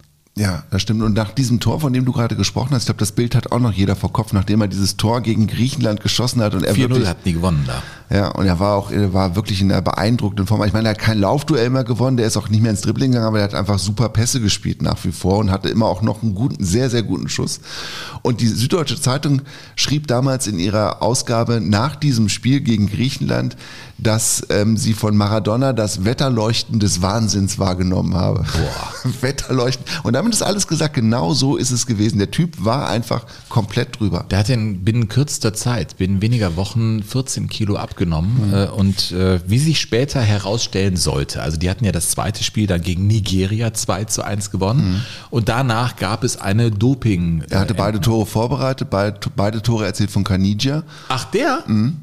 Das ist sehr interessant. Kanija, der später auch ja eine positive Dopingprobe St- zu Buche stehen hatte, ne? Ja, ja, aber die von Maradona ging natürlich um die Genau. Welt. Ne? Nach diesem Spiel äh, die B-Probe Ephedrin und ich bin jetzt kein großer Experte. Norephedrin, ne? Norephedrin war sozusagen Appetitzügler. der Appetitzügler, der eben und das andere hat ihn eben angeheizt und der war äh, ja, der war voll auf Drogen. Ne? Also äh, einer seiner Psychoanalytiker, Diego hatte viele Probleme, glaube ich, in seinem Leben. Ja. Ähm, und der sagte auch so ein Zitat, und wenn einer nah an jemandem dran ist und das dann sagt, dann Mhm. denkt man, ach du Scheiße, der sagte, damit er ein Idol bleibt, müsste er jetzt sterben. Ja, das ist natürlich, ja gut, der ist, bei Diego Armando Maradona siehst du den Fußballer und das, was er auf dem Platz gemacht hat. Ja. Das ist ja überragend, überirdisch. Und er wurde ja dann auch nach dieser Geschichte von der FIFA 2000 zum Fußballer des Jahrhunderts gewählt. Na, also die FIFA, die ihn rausgetan hat, hat sechs Jahre später ihn aber trotzdem zum, zum Jahrhundertspieler gewählt. Als Fußballer überragend, als Mensch muss man sagen, schlussendlich gescheitert. Und er kam zur WM schon aus dem fußballerischen Niemandsland. Mhm. Der war ja in Argentinien bei Newell's Old Boys unter Vertrag, aber hat dann nur ein paar Spiele gemacht und hat dann wieder aufgehört und war im Prinzip komplett draußen. Ja. Ne, der, der war einfach nicht mehr aktiv und dann verlor Argentinien in der Quali gegen äh, Kolumbien, nee, gegen, doch gegen Kolumbien oder gegen Uruguay, weiß ich gar nicht mehr genau, mit 0 zu 5 auf jeden Fall und musste dann in diese, Gegen Kolumbien meine ich. ja, Ziemlich sicher. Dann mussten die ja in diese große Schleife gehen, dann Ja. gegen diese ganzen Ozeanien, erst Neuseeland und dann nur Australien diese Ausscheidungsspiele machten und alle hatten Angst, dass das schief gehen könnte. Und da haben sie dann Maradona reaktiviert.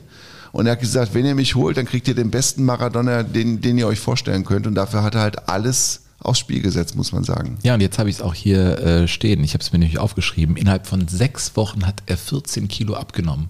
Das musst du dir mal vorstellen. Argentinien. Also zunehmen ja, aber Ja, bei dem Frühstück, das ich heute Morgen bei Far Away in America hatte, äh, ist das äh, durchaus möglich. Äh, Argentinien wurde, wie Italien auch, äh, Gruppendritter, natürlich. Äh, Die Griechen äh, schieden als Letzte aus und sie waren in der Gruppe mit Nigeria und Bulgarien. Bulgarien, Bulgarien, Bulgarien. Ja, da werden wir natürlich auch noch äh, kommen zum Ausscheiden der Deutschen. Ja, und Argentinien war im Achtelfinale und traf da auf Rumänien. Rumänien. Also spielten gegen Rumänien, Maradona war raus, ne, war gesperrt, aber war nicht raus aus den USA, sondern durfte da bleiben tatsächlich, kam auch nicht in den Knast. Wie? Wurde später dann 15 Monate gesperrt, ähm, aber blieb dann da und arbeitete für seinen Lieblingsradiosender als Co-Kommentator. Nee, echt jetzt? Hat er dann im Stadion direkt Ja, wieder im gesessen? Stadion gesessen auf der Tribüne. Alle dachten, jetzt kommt es zu dem Duell zwischen dem richtigen Maradona und dem Karpaten-Maradona. Stell dir vor, die hätten bei der ARD gesagt, wir nehmen den Effenberg als Co-Kommentator für die übrigen Spiele. Also so ähnlich ist das ja fast. Aber hier, ne, Karpaten-Maradona ist nicht Effenberg gewesen, der wäre es auch gerne geworden. Nein, das war Hadji. Ne? Das war Hadji. Es war George Hadji, der große Stratege im rumänischen Mittelfeld und der machte dann, glaube ich, gegen Argentinien in diesem Achtelfinale das Spiel seines Lebens, hat zwei Tore vorbereitet und eins geschossen und äh, die rumänischen Radiokollegen, muss man sagen, sind da schon abgegangen wie Hadjis Katze. Ilie Dumitrescu, un singur apărător argentinian, a apărut și al doilea. Ilie Dumitrescu întârzie, pasează pe partea dreaptă lui Hagi, gol! Hör mal, Hadji, ne, das, das hieß doch früher in Rumänien immer, wenn du den Ball hast, gib ihn Hadji. Ne? Also es war, man musste den abgeben und dann lief der Laden auf. Ja, das hat der Trainer auch gerade äh, gesagt, tatsächlich, der Jordanescu, der hat gesagt, der Ball immer zu, immer zu, Immer zu Hadji, Hadji. immer zu ihm, da kann nichts ähm, nix passieren. Und dieser George Hadji hatte eigentlich gar nicht so die ganz große Vereinskarriere. Der war in der Nationalmannschaft eigentlich sehr viel erfolgreicher und sehr viel präsenter als in den Vereinen. Der galt als sehr aufbrausend auf dem Platz, aber sobald das Spiel dann zu Ende war, war er eher auch so ein bisschen introvertiert und wirkte, obwohl auf viele Menschen auch eher schüchtern als, als selbstbewusst tatsächlich. 94 übrigens, als er in die USA kam, der George Hadji, da spielte der noch bei Brescia Calcio und war gerade abgestiegen in die zweite italienische Liga. Ich meine, das war sozusagen sein sportlicher Background. War der Ja. nicht aber auch mal bei Barcelona? Nach der WM, genau. Da hat ihn der Da große, wurde er überhaupt nicht der- glücklich. Da hat ihn der große Kreuf geholt. Ja. Zum FC Barcelona, damit er mit Stoichkov, über den wir heute auch noch natürlich noch sprechen werden, Christus Stoichkov, damit die beiden da das Balkan-Mittelfeld bilden können. Bei Barcelona war eine schöne Idee, hat aber nicht funktioniert. Nicht funktioniert, und dann nee. waren sie relativ ähm, schnell nach diesem Transfer äh, von Haji nach Barcelona, waren sie dann sozusagen die teuersten Statisten von Barcelona.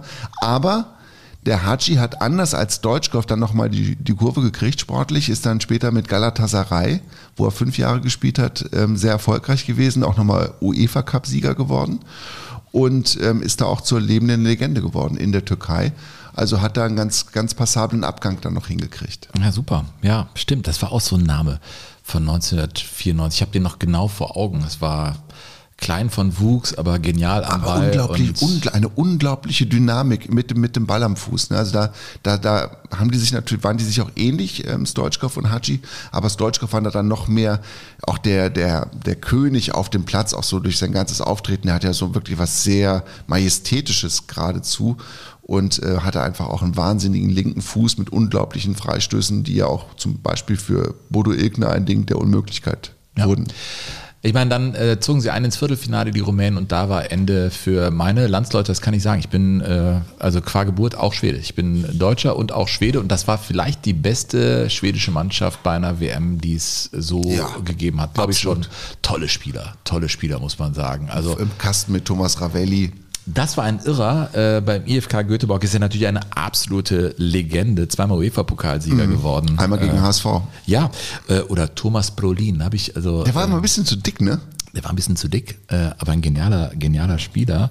Äh, ich meine, die sind dann später, Jetzt sag auch noch Martin Dahlin, bitte. mal, ja, Martin So. Berlin, äh, Der ja bei Borussia Mönchengladbach spielte. den habe ich, als er dann ähm, bei Borussia nicht mehr spielte, ich war in Stockholm mal, ernsthaft, ich saß da mit meiner Ex-Freundin.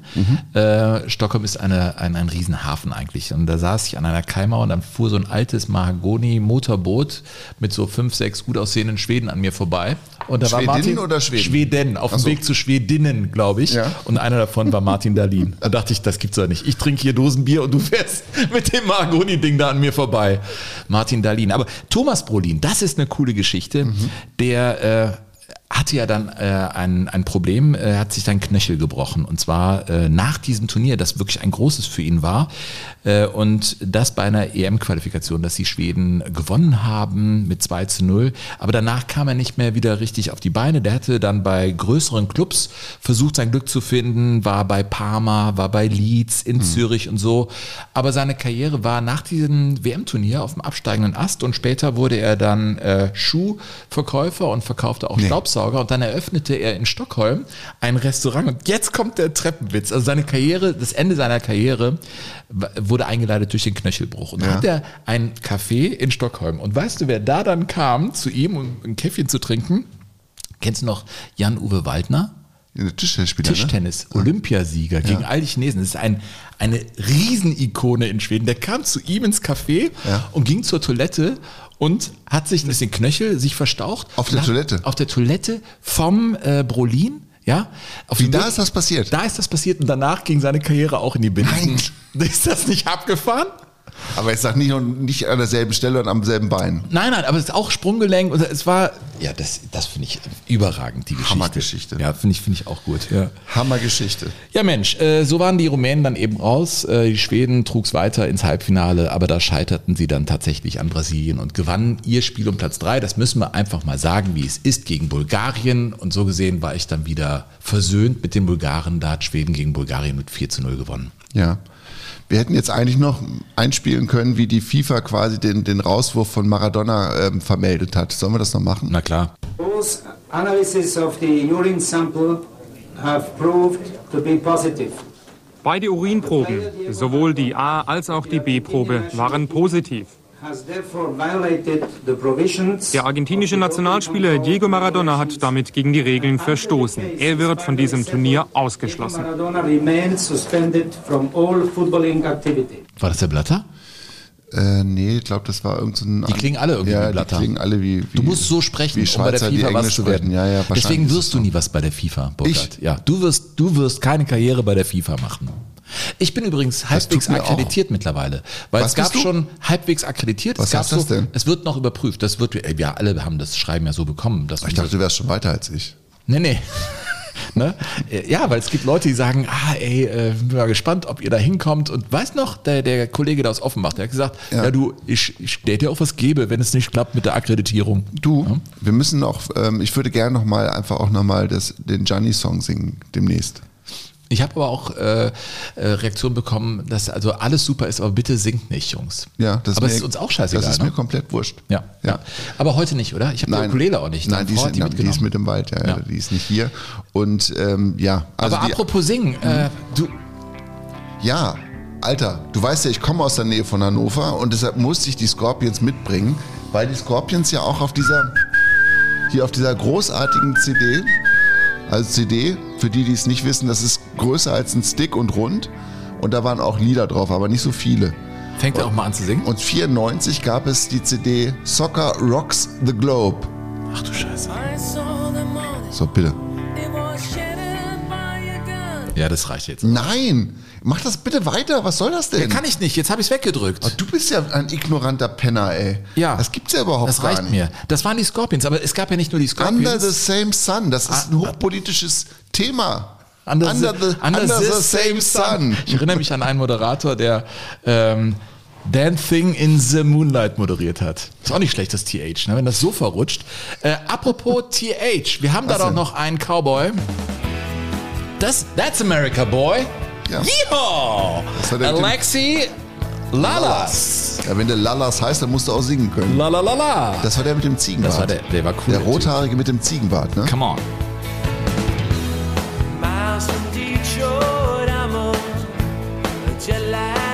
Bist du auf so einer Interstate unterwegs und hast eine Arme auf dem Fenster hängen, oder? Entschuldigung, jetzt mal äh, Hupe. Was denn? Diese Betulichkeitskacke hier? Das ist meine Heimat. Ende? Wir sind, wir sind da so.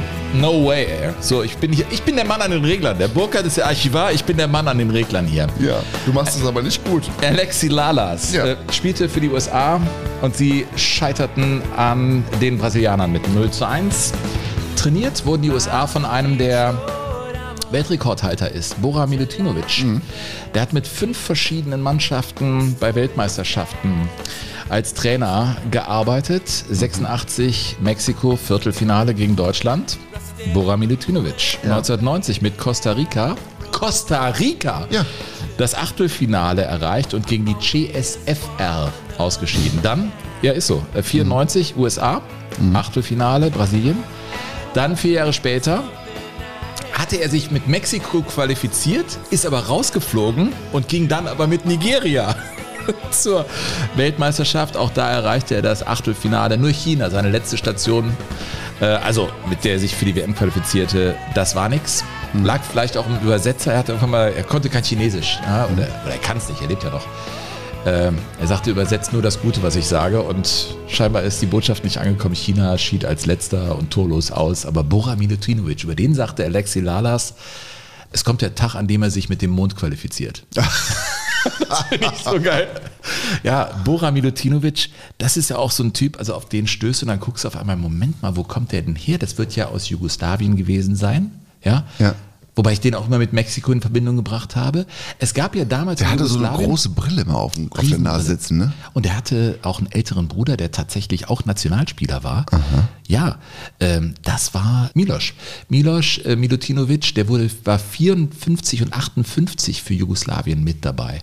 Ja, und Bora Milutinovic spielte für Partizan Belgrad. Und damals gab es unter Tito für die Spieler dann äh, die Möglichkeit, ab einem gewissen Alter dann doch in den Westen zu gehen. Mit 16 oder 28, je nachdem, ob du Nationalspieler warst oder nicht. Und das hat er dann gemacht.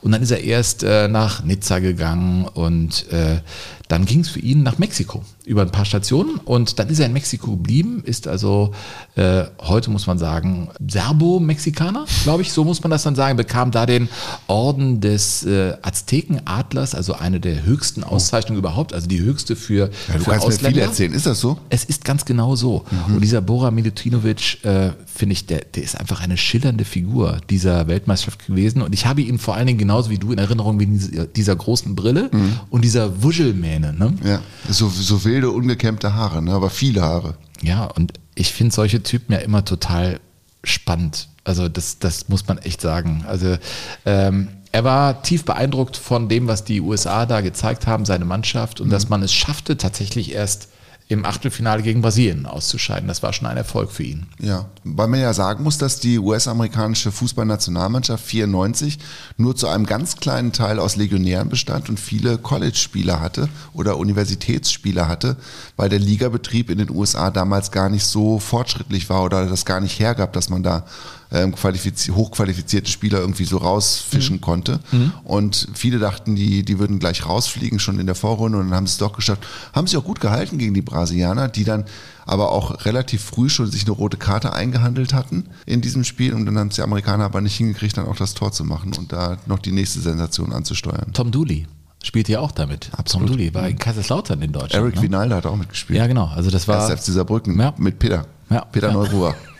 Also die USA. Peter ähm, sagt, das sei einer der besten Mittelstürmer gewesen, mit denen er je zusammengearbeitet Ach, hat. echt? Eric Vinalda. Mhm. Ja, aber das muss man auch sagen, also für die Amerikaner, das war, ich glaube, sportlich schon ein ganz erfolgreiches Abschneiden, aber natürlich nicht das, was die Amerikaner sich wünschen. Für die gibt's nur den ersten Platz und den konnten sie einfach nicht holen, das ist ja, Ja. klar. Und so äh, hat man jetzt wieder die Hoffnung mit dem nächsten WM-Turnier da in den USA, in Kanada und Mexiko, also Und Kanada die- und die Mexiko Voraussetzungen auf jeden Fall besser sein, ja.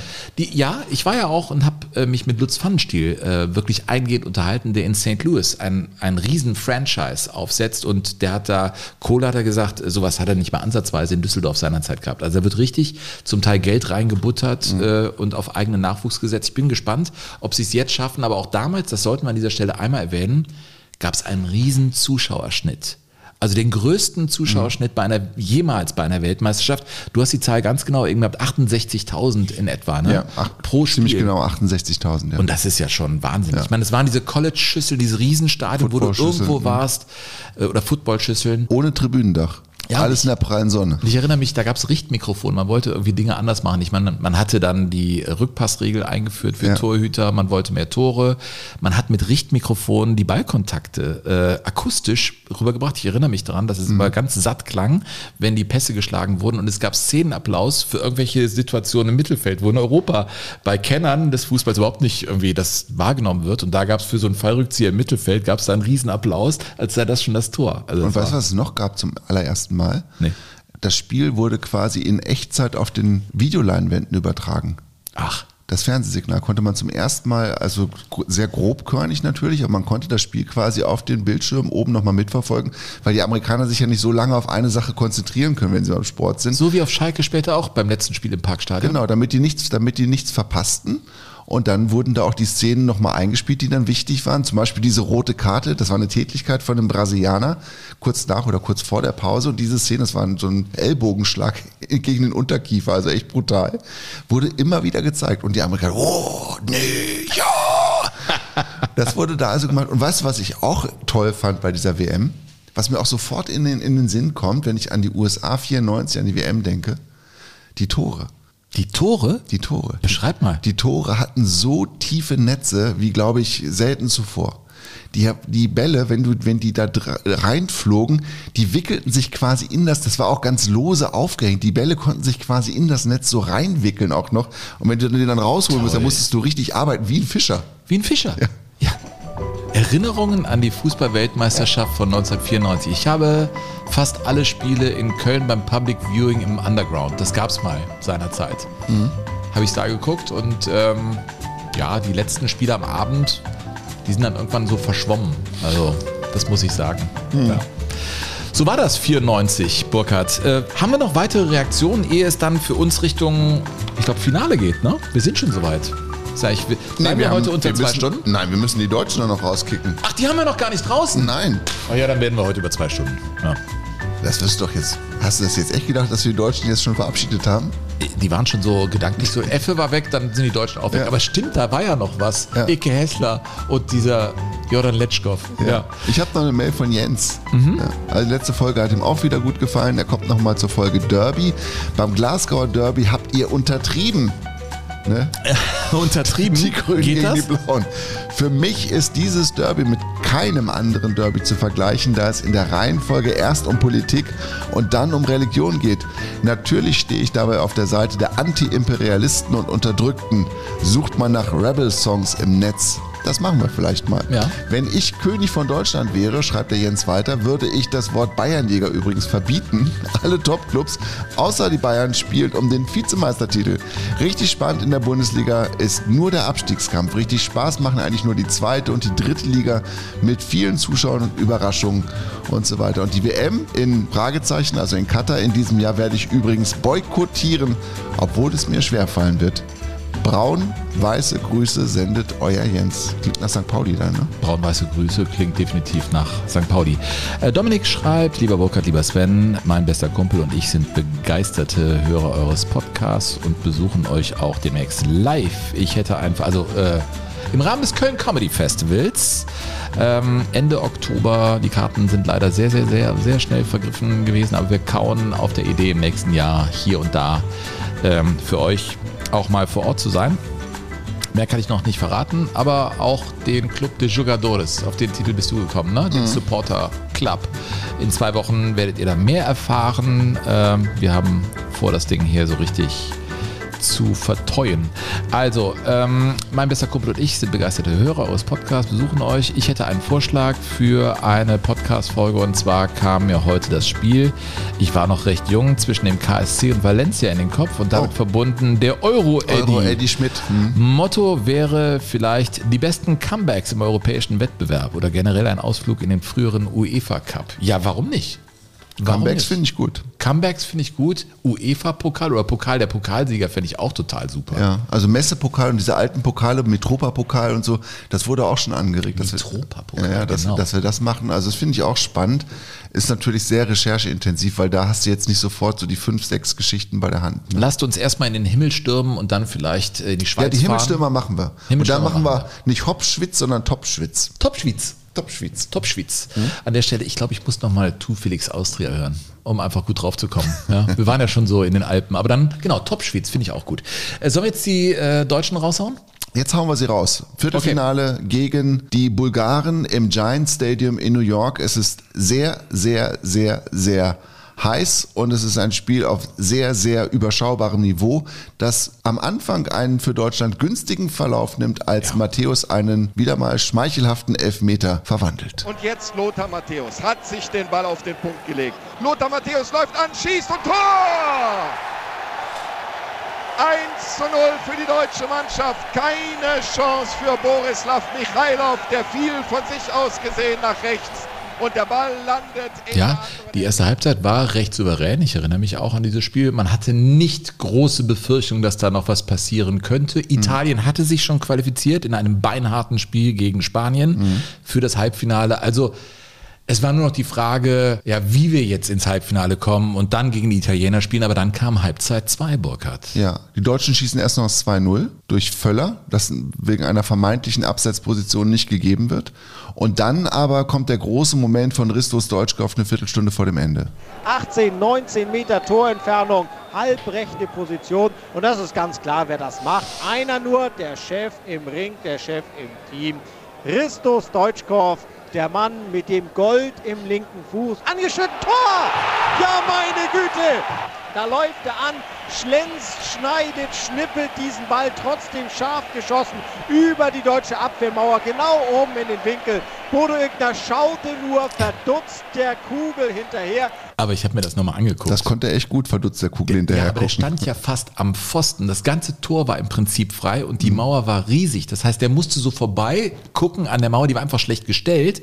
Und so musste er es Deutschkopf ja nur über die Mauer schlänzen und der da war, war das Ding der drin. war noch nicht mal im Winkel, der hätte nur fliegen müssen.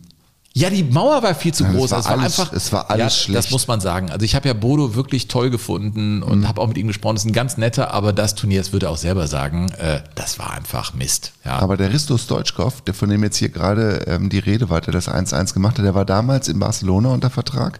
Johann Cruyff hatte den geholt, weil er einen richtigen Bad Boy brauchte auf dem Platz. Die waren ihm alle viel zu lieb. Und da ist er eben aufs Deutschkopf gekommen. Und er hat natürlich auch einen wahnsinnigen Abschluss gehabt mit dem linken Fuß. Sein Spitzname übrigens, weil er mit links so ansatzlos abschließen konnte, war El Pistolero. Echt? Ja. El Pistolero. El Pistolero, 94 war sein be- allerbestes Jahr als Fußballer, ist auch dann zum Fußballer Europas gewählt worden, 94.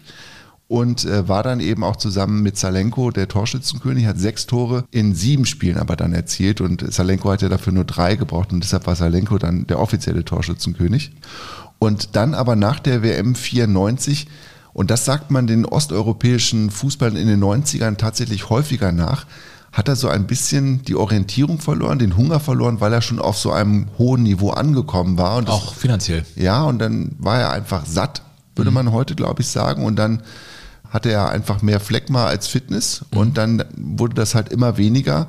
Und er beendete seine Karriere dann später relativ unspektakulär in den USA bei DC United. Ach, ja, Wahnsinn. Ja, das Deutschkopf. Ich fand, der sah einfach cool aus. Also es war so ein Haudegen, Total. oder? Ja, der, aus wie der, so ein könnte, Haudegen. der aus wie so ein Räuberhauptmann, der Ja. irgendwie so eine, so eine Reitergang anführt, die irgendwelche Postkutschen überfällt. Ich mag ne? ja solche Spieler. Ich mag ja solche Spieler. Ja, ich auch. Da stand es 1 zu 1 und noch war ja nichts verloren. Aber dann, äh, das habe ich irgendwie schon damals nicht verstanden. Also es gibt ja Bilder einer äh, Weltmeisterschaft. Also wahrscheinlich ist es zum Beispiel Philipp Lahm äh, oder naja, wahrscheinlich ist Mario Götze mit dem 1 zu 0 im Finale gegen äh, die Argentinier. Echt, da ist bei mir 2014. Schweinsteiger mit der blutenden Wunde. Genau, es gibt so Bilder, die man ja hat, die man so abspeichert. Und äh, das Bild für mich ist nicht Romario, der den Weltpokal da oder den, den, WM-Pokal küsst. Das gibt's ja auch, dieses Bild. Ja. Sondern es ist so ein, ein, ein Zweikampf in der Luft, ein Luftduell zwischen, ja, war das jetzt der, der, der Hai und sein Putzerfisch? Oder wir haben beschreib du doch mal, du bist der Reporter. Was, ja, sie, was, liegen, sie liegen beide quasi bäuchlings in der Luft und gehen zu einem Flugkopfball. Und nur einer kann diesen Flugkopfball gewinnen. Jordan Letschkow. Jordan Letschkow. HSV. Ja. Der hatte ja Der- wie ich eine Platte, Ja. aber, also Glatze, aber vorne hatte der wie so ein Filznoppen noch so ein paar Haare stehen und da erwischte er den Ball. Mit Paradise. Island. Genau. Und das Begleitflugzeug war Ja, der Putzerfisch. der Kannst ruhig 1,66 Meter große Icke Hessler. Ja. Wie kann es denn sein, dass in so einem Spiel Ike Hessler in ein Kopfballduell muss? Sven, wenn du deine Mannschaft taktisch so einstellst, dass sie in Manndeckung spielt und, Letsch Manndeckung. und der Letschkow dann eben mit nach vorne rückt und der Hessler den Auftrag hat, seinen Gegenspieler, und das war Letschkow, nicht aus den Augen zu lassen, dann geht eben nicht der Innenverteidiger dahin, der den Kopfball ganz sicher gewinnt, sondern dann geht der Hessler dahin, der den Kopfball ganz sicher verliert. Es gibt so ein wunderbares Foto von den beiden, wie sie so wegfliegen Ja. von der Kamera. Man sieht sie ganz parallel, also als wie, Ganz tolles Foto, wie finde ich auch. Synchronspringer Mhm. vom, vom 3-Meter-Brett. Ganz toll. Nur das Problem war, Deutschland war raus. Ja. Ja, und so klang's. Bei den Bulgaren, ja. Bei den Bulgaren.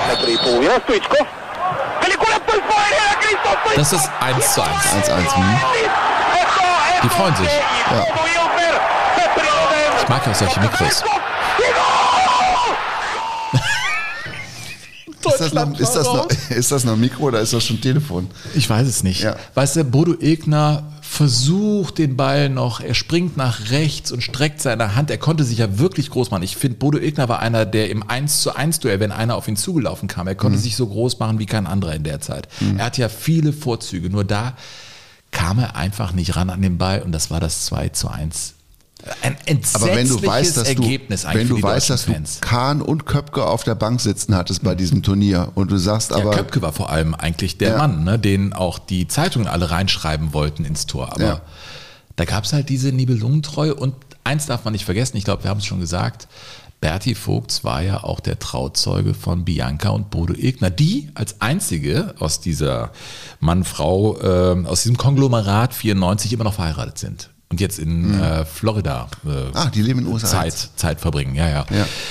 Ja, den Berti hätten sie damals am liebsten schon in die Wüste geschickt. Also zumindest die Boulevardjournalisten, muss man sagen. In der Bildzeitung, nachdem die ausgeschieden waren gegen Bulgarien, das war echt eine Blamage, muss man sagen. Spiel war auch nicht so richtig prickelnd. Sehr einfallslos, sehr statisch, also wirklich ohne so das Besondere. Und die Bildzeitung hat dann quasi einen Auflösungsvertrag aufsetzen lassen Ja. und den auf die erste Seite der Bildzeitung gesetzt am darauffolgenden Tag und äh, titelte dann mit Herr Vogts, bitte unterschreiben Sie hier. Und dann zeichneten sie noch so einen Pfeil auf dieses Unterschriftenfeld und wollten ihn einfach loswerden. Ne? Aber Berti, das muss man ja auch sagen, der war als Trainer dann genauso verbissen wie als Fußballer, als Terrier, hat gesagt, mit mir nicht, Freunde. Ich habe Vertrag beim DFB und solange wie es mir Spaß macht, werde ich den Vertrag erfüllen. Und im Moment macht es mir auch nach dieser Niederlage noch Spaß. Ja, zwei Jahre später wurde er Europameister, sein großer Titel. Und da muss man sagen, er hat echt Steherqualitäten bewiesen. Er sagte übrigens über, ähm, über diese WM 94, die er spannend fand, und es war sicherlich mehr drin, aber er sagte, Egner spielen zu lassen war ein Fehler. Das war ein Fazit. Egner übrigens trat zurück aus der Nationalmannschaft äh, gegen, gegen das Anraten von, von Vogts. Äh, auf eigene äh, Kappe hat er es genommen, hat gesagt, ich trete zurück und das war ja vielleicht auch das Ende dieser Beziehung in der Form, wie die Beziehung bis dahin gewesen ist. Also ich fand schon bemerkenswert, dass ein Bundestrainer äh, da Trauzeuge ist. Ja. Äh, aber ja, so trat eben Egner zurück. Bremen ja auch, ne? Buchwald auch. Ja, der Bremer hat natürlich auch einen Hals gehabt, dass der Martin Wagner da so eine große Rolle spielt. Er war so der alte, hey, ich habe doch 90 den äh, Elfmeter reingemacht im Finale und Ich auf weiß, einmal spielst weiß, du mhm. keine Rolle. Und Martin Wagner vom ersten FC Kaiserslautern darf da mit ihm spielen. Also dieses Thema Generationswechsel, Ost-West, äh, Das war ein bisschen für, Hinterlassenschaft für einen von Berti. Das äh, war Franz. Beckenbauer. Ja, es war einfach auch schwer. Ja, das das muss man kompliziert. sagen. Das, die ganze Gemengelage Lage war einfach äußerst kompliziert. Und da kann man natürlich heute sagen, hätte er doch mal so und hätte er mal so. Wenn du da drin steckst und musst das mit so vielen Alpha-Tieren irgendwie managen, das ist kompliziert. Und ganz am Ende, Burkhard, Hm. steht der Alltagsphilosoph Lothar Matthäus. Man muss Gras fressen. Das ist einfach die Fußballersprache. Man muss sich für den Kollegen den Arsch aufreißen. Und sie haben es nicht gemacht. Ja, aber der Stefan Effenberg, der ja zu diesem Zeitpunkt, als die Deutschen ausschieden gegen Bulgarien, der war noch da und der hat's gemacht. Also er hat zumindest hat es gedanklich mitgemacht und hat mit der Mitgefühlt? Mannschaft mitgelitten, mitgefühlt und hat das dann später auch zu Papier gebracht. Und jetzt kommt, liebe Freunde von Jogo Bonito, jetzt kommt das große Rätsel. Wo ist der Fehler? Ich bekam noch das Ausscheiden der Nationalmannschaft mit. Im Viertelfinale war nach einem 2 zu 3 gegen Bulgarien Ende. Das tat mir unendlich leid für die Jungs. Ja, mir auch. Äh, dass ich habe noch- zwei Fehler entdeckt. Dass da noch zwei Einmal das Tore- Ergebnis. Die Tore haben wir nicht. das stimmt, das Ergebnis. Und ich bekam noch mit. Ja. Ich bezweifle, dass er das irgendwie mitbekommen hat. Es wird so viel Unsinn erzählt, oder? Es ist, es ist verrückt. da denke ich mir, was, da bin ich mit Ottos Frauen. Ne, vielleicht hieß der Heppo auch Otto mit Nachnamen. Heppo Otto. Pippo, Peppo, Heppo, Otto. Tretet einfach ein in den Club de Jugadores. Ab äh, dem Zeitpunkt ist eher alles egal im Leben. Ja? Ähm, in zwei Wochen haben wir die Seite für euch. www.jogo-bonito.de Wenn ihr euch da eintragt und kenntlich zeigt, wir würden uns sehr freuen. Und äh, info at jogo-bonito.de ist unsere Adresse und unser Chefarchivar Burkhard Hupe nimmt da Mails in Empfang. Ja. Ich lese die aber auch. Ja. Echt? Gerne sogar. Doch, absolut. Ich habe ähm, gestern Sendung gehabt. Wir zeichnen ja jetzt hier Montag früh auf und ich bekam diese in die Sendung rein von, äh, von dem, der seinen Motorradunfall versucht jetzt hinter sich zu bringen und äh, da. Es hat mich sehr bewegt, als ich das las. Nein, das, das muss ich sagen. Finale. Ja. Oh. Ich will ja nicht zu viel vorwegnehmen. Die Süddeutsche Zeitung schrieb nach dem Finale zwischen Brasilien und Italien, dieses Spiel kam einem zweistündigen Dreistellungswettkampf im Tontaubenschießen gleich, wobei das Tontaubenschießen spannender gewesen wäre. Der Telegraph aus den Niederlanden hat geschrieben, ähm, das schlechteste WM-Finale aller Zeiten. Ja, oder Chicago Tribune, das finde ich am verheerendsten eigentlich. Äh, Das wäre normalerweise mein Schlusspunkt gewesen, aber ich muss es einfach an der Stelle jetzt mal loswerden. Also ich meine, du hast da ein paar Wochen lang dir den Arsch aufgerissen, um ein cooles Turnier da auf die Beine zu stellen und Werbung zu machen für den Fußball in den USA. Die FIFA geht dahin und alles soll so toll sein. Und dann schreibt Chicago Tribune, wird ja echt gelesen, in den USA, Fußballwerbung dahin. Das 0 zu 0 war der größte Albtraum der FIFA. Die WM wartete mit dem Schlimmsten bis zum Ende. Wobei, wie beim Finale, wobei ne? Jupp Heynckes nach dem Finale gesagt hat, klar, für Fußballfans war das nicht, aber für Trainer total spannend, weil zwei Taktikfüchse es geschafft haben, sich gegenseitig zu neutralisieren. Also Trainer gucken dann nochmal anders drauf, haben wir, hat man ja auch schon häufiger gehört, aber ich fand es auch furchtbar. Ich, weißt du noch, wo du es geguckt hast? Mhm. Das war in einem anderen Biergarten und zwar im Volksgarten. Da gab es so einen Biergarten, da habe ich das geguckt und ich konnte es nicht glauben. Da musste ja immer stehen, da gab es nur so kleine Fernseher Mhm. und äh, da habe ich es da geguckt und das Weizen war das Beste an dem Nachmittag. Ja. Ja, ich habe es in, in, in einem Keller geguckt mit Brasilianern zusammen, in so einem Weinkeller tatsächlich. Ach, du immer schon wieder Hochkultur mit und das, Brasilianern. und das Oh, war, du fühlst das alles. Oh, toll. Und das war einfach, äh, es war so enttäuschend. Es war wirklich so enttäuschend. Mhm. Haben es- sich die Brasilianer entschuldigt? Weil es fast keine Torchance gab. Nee, am Ende haben sie sich alle gefreut. Mhm. Entschuldigen mussten sich, glaube ich, eher die brasilianischen Journalisten, weil die ja ihren Trainer Carlos Alberto Pajeda, Pajeda, nicht, pa, nicht, nicht Pareda, sondern pa, Pajeda.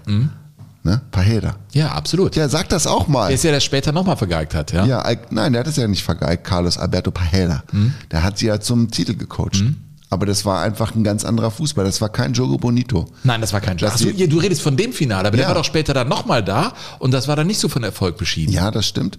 Aber da mussten sie dann alle quasi zu Kreuz kriechen, weil er die Brasilianer dahin gebracht hat, wo sie natürlich alle hin wollten, zum vierten Titel, auf den sie ja seit 1970 dann gewartet haben, mit steigender Sehnsuchtstendenz. Mm. Und dann mit einem Fußball, der aber natürlich keinen so richtig vergnüglich gestimmt hat. Nein, ich meine, dieses Finale ist im Prinzip schnell erzählt. Ja. Es steht 0 zu 0 nach 120 Minuten.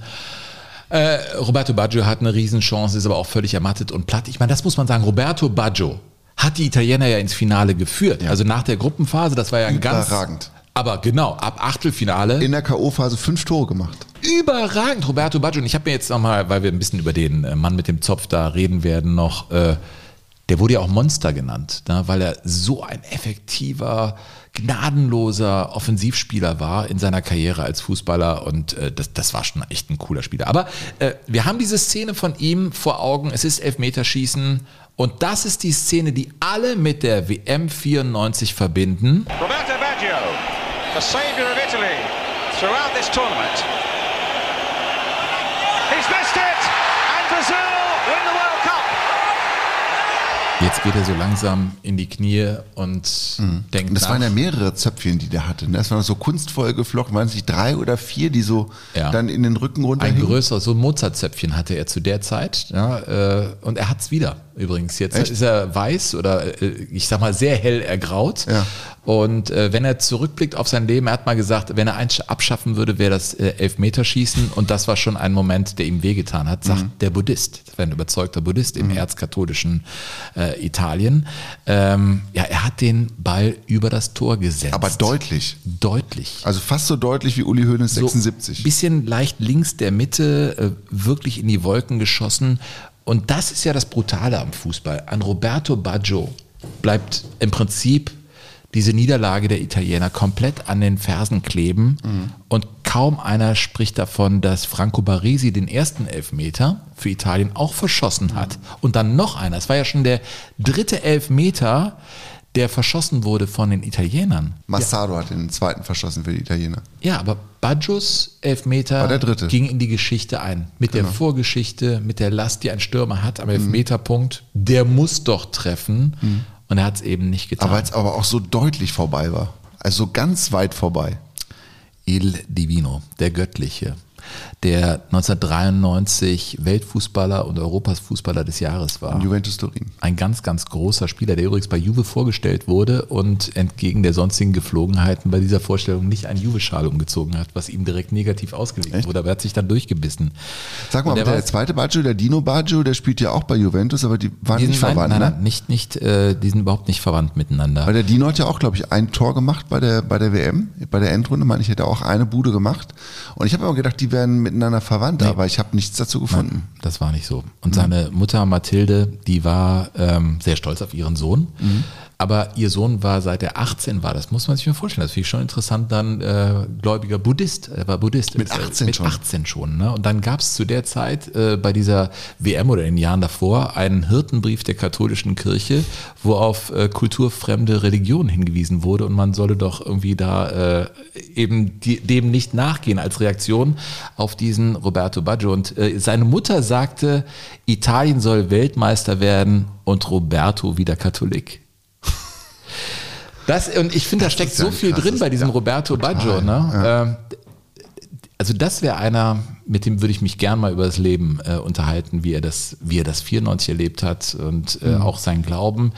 Er sagte über den Fußball zum Beispiel, das ist ja total schlau, das hat schon fast was sehr Herbergersches, äh, lassen wir doch den Ball laufen, der schwitzt nicht.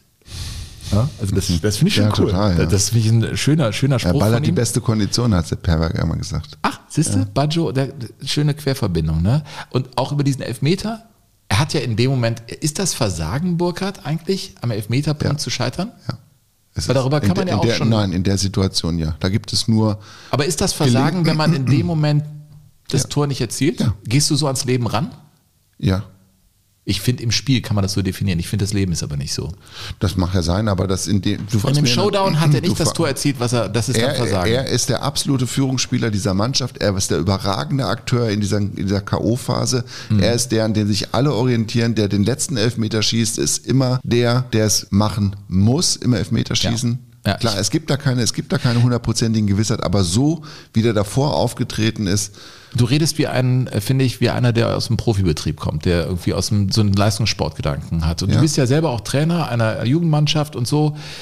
Ähm, ich finde, er hat einen anderen Gedanken zu dem Ganzen gehabt und da äh, bin ich eher. Vielleicht bin ich deshalb auch nie guter Sportler gewesen, weil ich darin erzähl. nicht das Versagen sehe.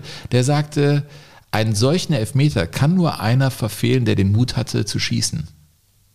Das ist kein Widerspruch zu der Frage, die ich dir gestellt habe, aber ich finde, das ist ein anderer Blick auf ein Elfmeterschießen und auf seine Rolle in dem Ganzen. Ja, kann man wahrscheinlich auch so sehen. Das ist ja auch sein gutes Recht, dass du, du musst ja auch mit diesem Versagen irgendwie zurechtkommen. Er kann mittlerweile darüber, glaube ich, so ein bisschen lachen, aber das ist natürlich eine Wunde, das sagen alle möglichen, also wird Messi sagen, alle Großen, ich habe da viele Ja, Artikel gelesen, das ist eine Wunde, die sich im Fußball einfach nicht schließt. Mhm. Das ist so. Das ist ja Ähm, bei Uli Hoeneß bis heute auch so. Also Uli Hoeneß, wenn der das, wenn der könnte, wenn der wie Superman quasi nochmal gegen den Uhrzeigersinn um die Erde rumfliegen könnte, um die Zeit zurückzudrehen, dann würde er sich zurückdrehen bis zu diesem Juniabend 1976 und würde diesen Elfer nochmal schießen. aber du merkst schon wieder, wir reden über dieses Finale und finden den Roberto Baggio wahrscheinlich interessanter als den Romario. Weil der Romario aber auch der komplette Gegenentwurf gewesen ist. Ne? Also Romario hat ja auch ein Riesenturnier gespielt, war galt für viele auch als der beste Spieler dieser Endrunde in den USA. Baginho, der Kleine oder der Stumpen heißt das übersetzt tatsächlich. Balginho, es war sein Künstlername. Und der hat, wie gesagt, fünf Buden gemacht, spielte für den FC Barcelona damals. Ne? Also alle bei Cruyff, die bei dieser WM irgendwie ähm, für Furore gesorgt haben. Und man nannte ihn auch den König der Piste. Ja, der hat ja zwei Hobbys, Fußball und Sex. So steht es hier auch bei mir, Sven.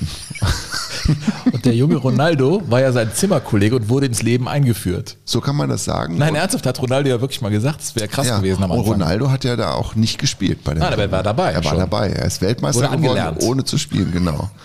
ne, und der, Ey, wenn oh, die Silke jetzt wieder einen Anfall kriegt, das war nicht so gemeint, das war fußballerisch, oder? Nö, auch. Ja. Und der ist der Baginho, ist erst mit 28, ist, hat er sich erst in der, in der Seleção durchgesetzt. Und Pelé hat über ihn, äh, Pelé und er hatten, die hatten so eine Fernbeziehung, die war, glaube ich, auch nicht so ganz homogen, muss man sagen, weil Pelé da, glaube ich, auch schon den Finger so auf den wunden Punkt gelegt hat, hin und an jedenfalls. Pelé hat gesagt, wenn Romario die Klappe hält, dann ist er wirklich ein Poet. Echt? Ja. 2001 übrigens der Vater von Romario, der ihn auch zum Fußball gebracht hat, der ist ja in den, wirklich in den ärmsten Straßen von Rio, ist ja groß geworden, der Romario. Und sein Vater Ede Vair, der hat eine Straßenmannschaft rund um seinen Sohn damals aufgebaut, damit er regelmäßig kicken konnte. Und sein Vater ist 2001 entführt worden und ist dann kurze Zeit später wieder freigelassen worden, ohne dass da Lösegeld bezahlt worden ist. Und es steht die Vermutung im Raum, dass Romario auch ganz gute Kontakte zu Stellen hatte, die das für ihn erledigt haben. Ja, das geht dann ganz schnell. Ne? Ja. Auf einmal ist das alles wieder da. Ja, logisch. Ähm, Burkhard, wir haben eben den Kommentar, ich glaube, der BBC von diesem Elfmeterschießen gehört. Ja. Wir waren ja beide äh, schon häufiger in Brasilien. Das fällt immer auf.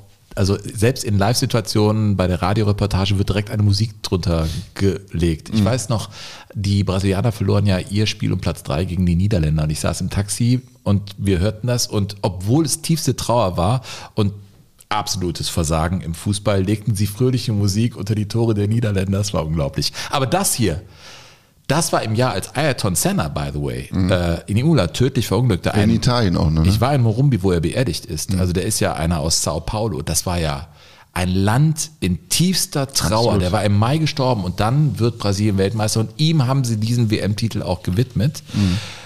Und das war der Moment der Erlösung aus brasilianischer Sicht. Baggio, vamos ver o Baggio, Vai fora, Brasil, campeão do mundo! A responsabilidade é de Bádio. Ele foi pra fora! O Brasil é tetracampeão do mundo! O Brasil é... Vai partir, vai que é sua, Tafarel. Partiu, bateu, acabou! Acabou! Das machen die wirklich dann. Sofort. Das war, das war die WM 94, Burkhardt. Und Brasilien war es dann eben, Weltmeister. Ja, Cowboy. Far away in America. Jetzt reiten wir der untergehenden Sonne entgegen, mein Freund. Ja, und am Ende doch nochmal kurz der Hinweis an euch. In zwei Wochen erscheinen wir mit Himmelsstürmer. Und wenn ihr Lust habt, uns zu schreiben, dann bitte an info at jogo-bonito.de und in zwei Wochen tretet einfach dem Club de Jogadores bei.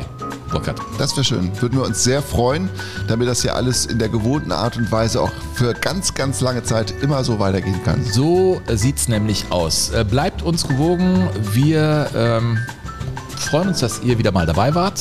Ich weiß gar nicht, wie lang es war. Es war wieder mal lang, aber so soll es eben auch sein. Lang und schön. Äh, danke, Burkhard, für das Frühstück, das ich heute bei dir nicht haben durfte. Ja, aber du warst ja unterwegs schon Bei diesem Restaurant. Amerikaner. Äh, ein Cheesy war es. Ja. Und ich habe aber jetzt wieder Hunger. Aber es ist jetzt bald auf Zeit fürs Abendessen eigentlich. Ne?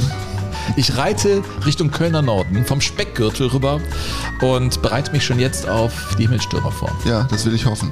Sven. Hast du schon eine Idee, in welche Richtung es bei Ganz, dir geht? ganz viele. Ja, ne? Ganz Wirklich viele Ideen, ja. Wir müssen es ich meine, Unheimlich viele. ist, das ist ein sehr. Also Du musst gar nicht viel machen, ich habe das alles. Das alles schon im Kopf. Ja, dann ist ja alles wie immer. Also bleibt uns gewogen, äh, Burkhard und Sven. sagen Tschüss.